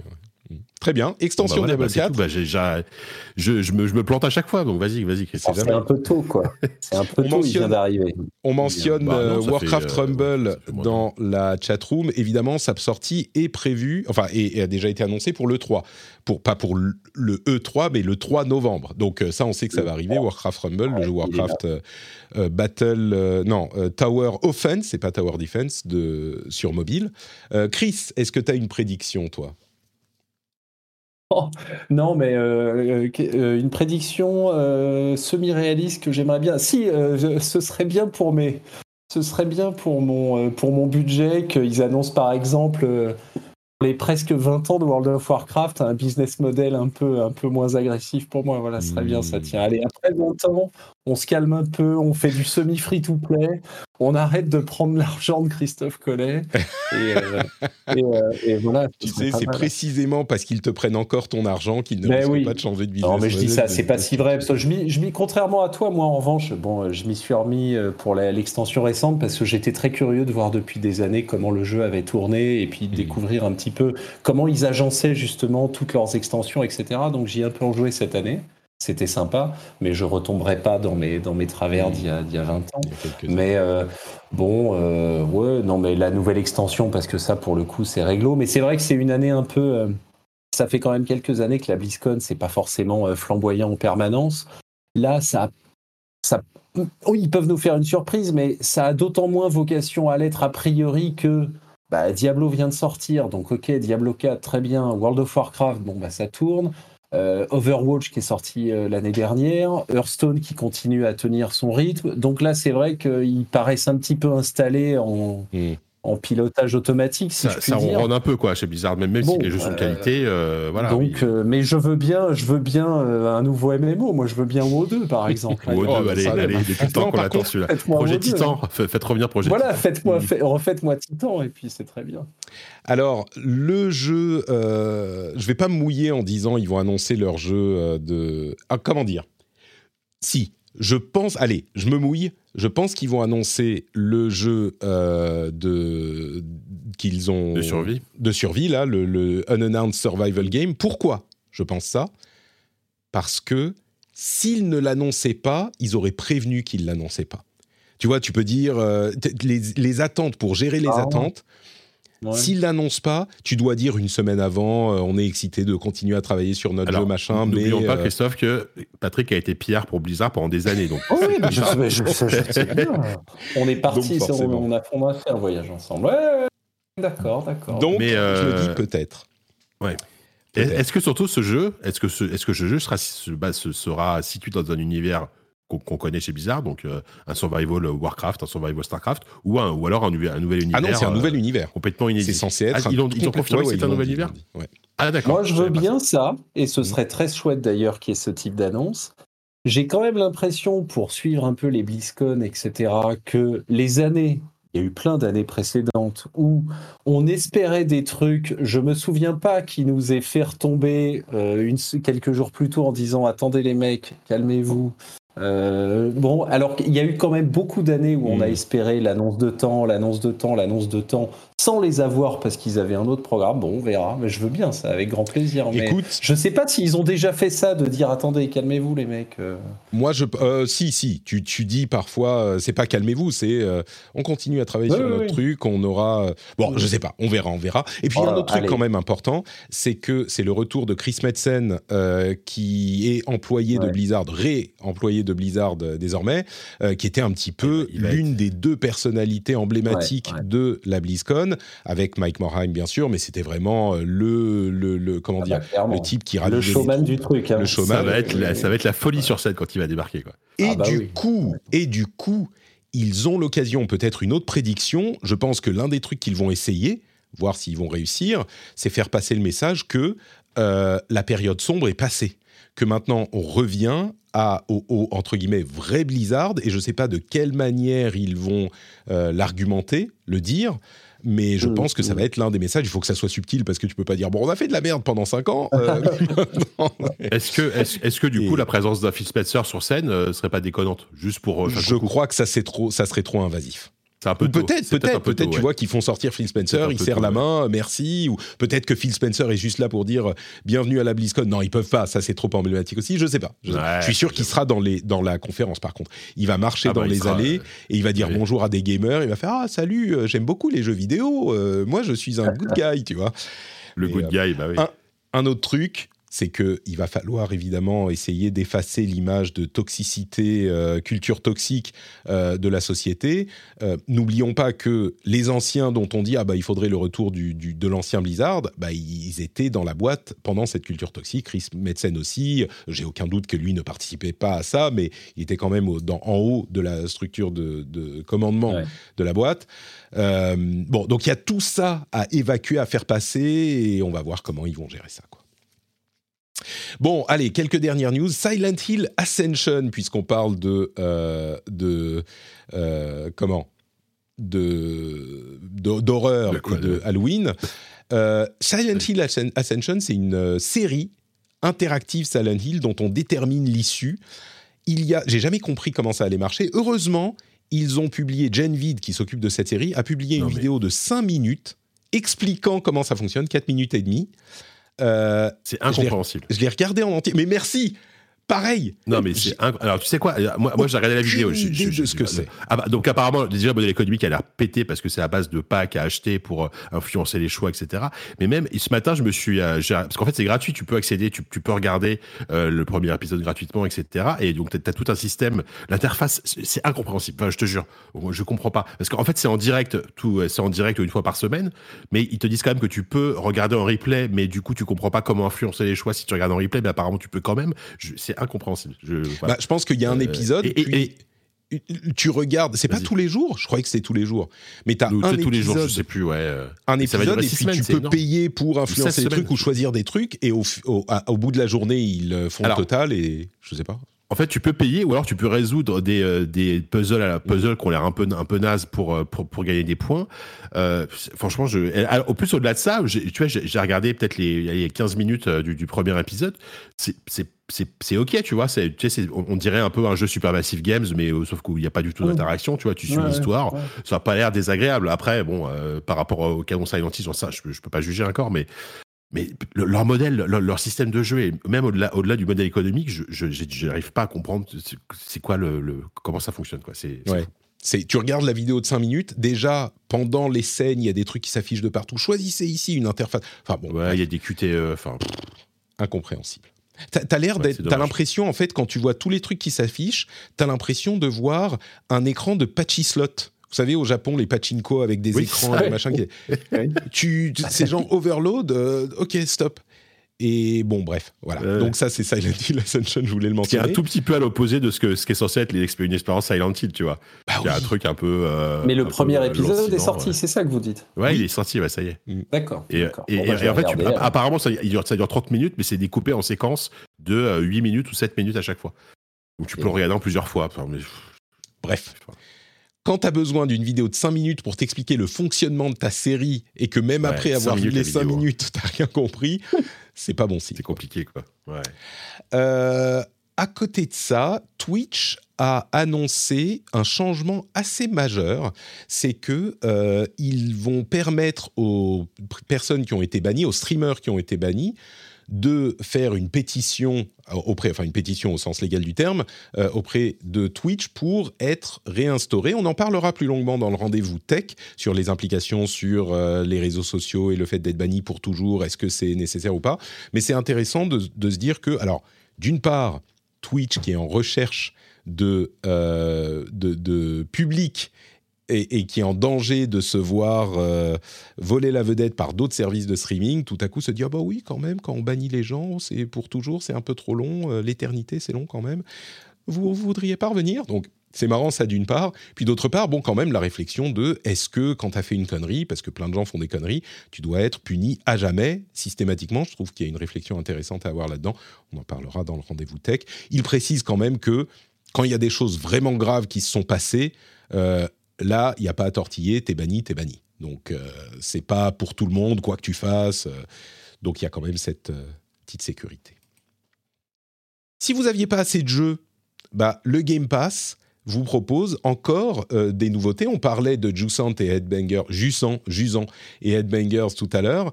Il y a Wild Hearts qui est inclus dans le Game Pass cette, cette semaine, cette comment? Cette année. Ce mois-ci. Ce mois-ci. Euh, il y a Wild Hearts, il y a euh, War Tales, euh, plein, de, plein de petits trucs comme ça qui sont. Wild Hearts, je m'en souviens de, de, de l'époque, pardon? Le War Tales, pour le coup, c'est des bons jeux. Et puis le Wild Hearts, c'est très sympa. La dernière fois que je suis venu, c'était pour c'était à l'époque de la sortie, justement. Ah bah voilà. C'était en février dernier. Et ouais, c'est un très chouette truc à découvrir.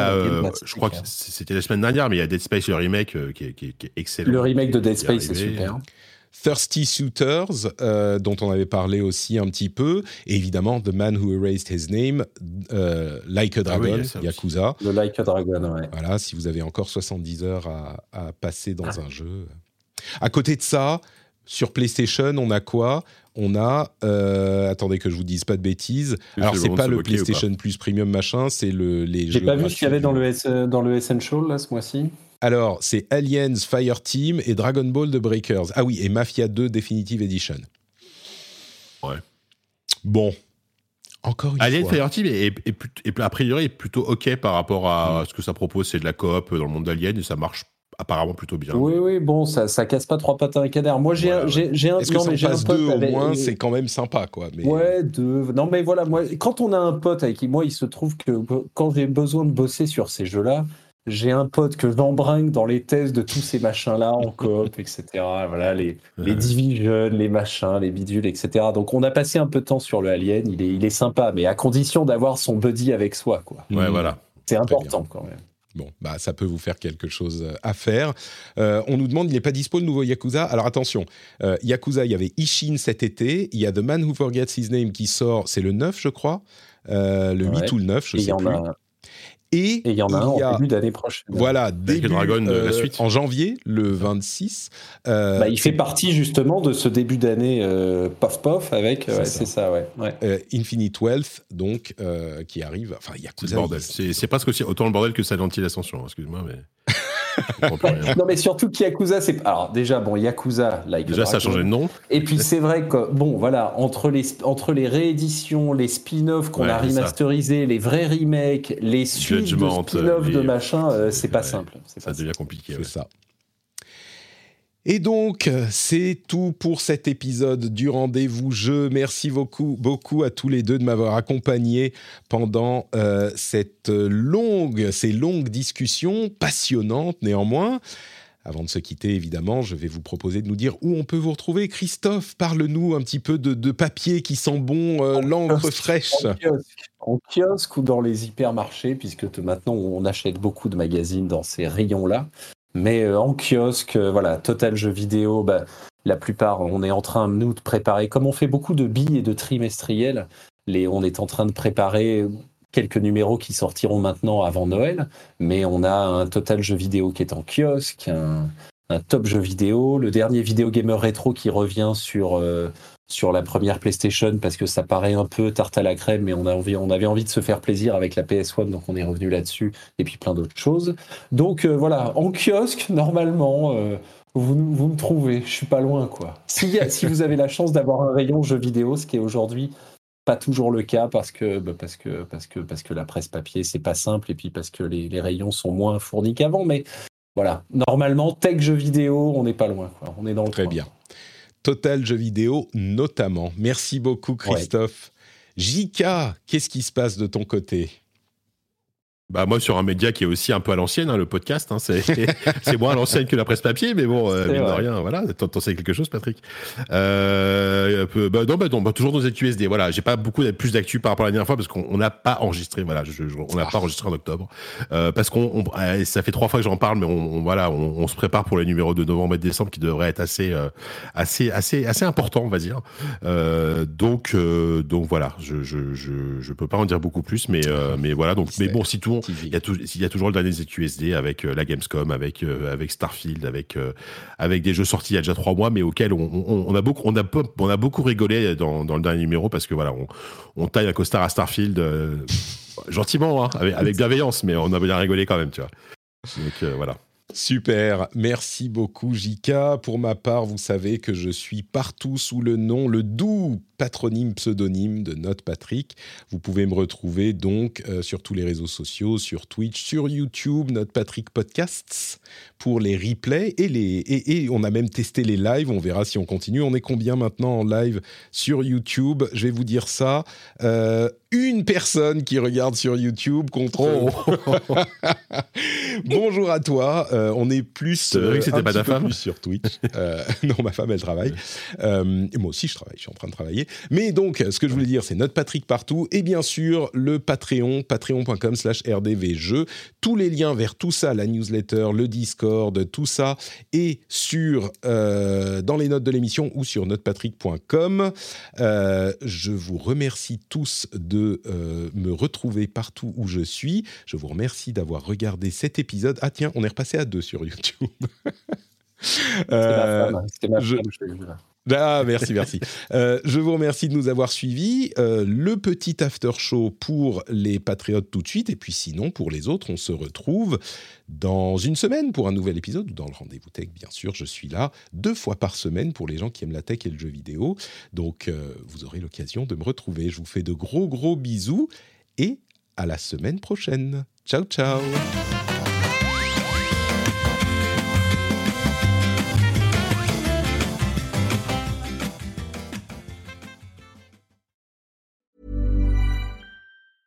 Hi, I'm Dory Shafrier. And I'm Kate Spencer. And we are the hosts of Forever 35. And today, we're talking about Club Med, the best all inclusive getaway for families. Today, Club Med has nearly 70 resorts worldwide, from beachside resorts in the Caribbean and Mexico to magical locations in the Maldives and Morocco to ski resorts in the mountains from Canada to the Alps. Between their all inclusive family programming, wellness offerings, land and water sports, and their French heritage inspired food and drink offerings, Club Med is the best way to elevate your family getaway, no matter which location you're at.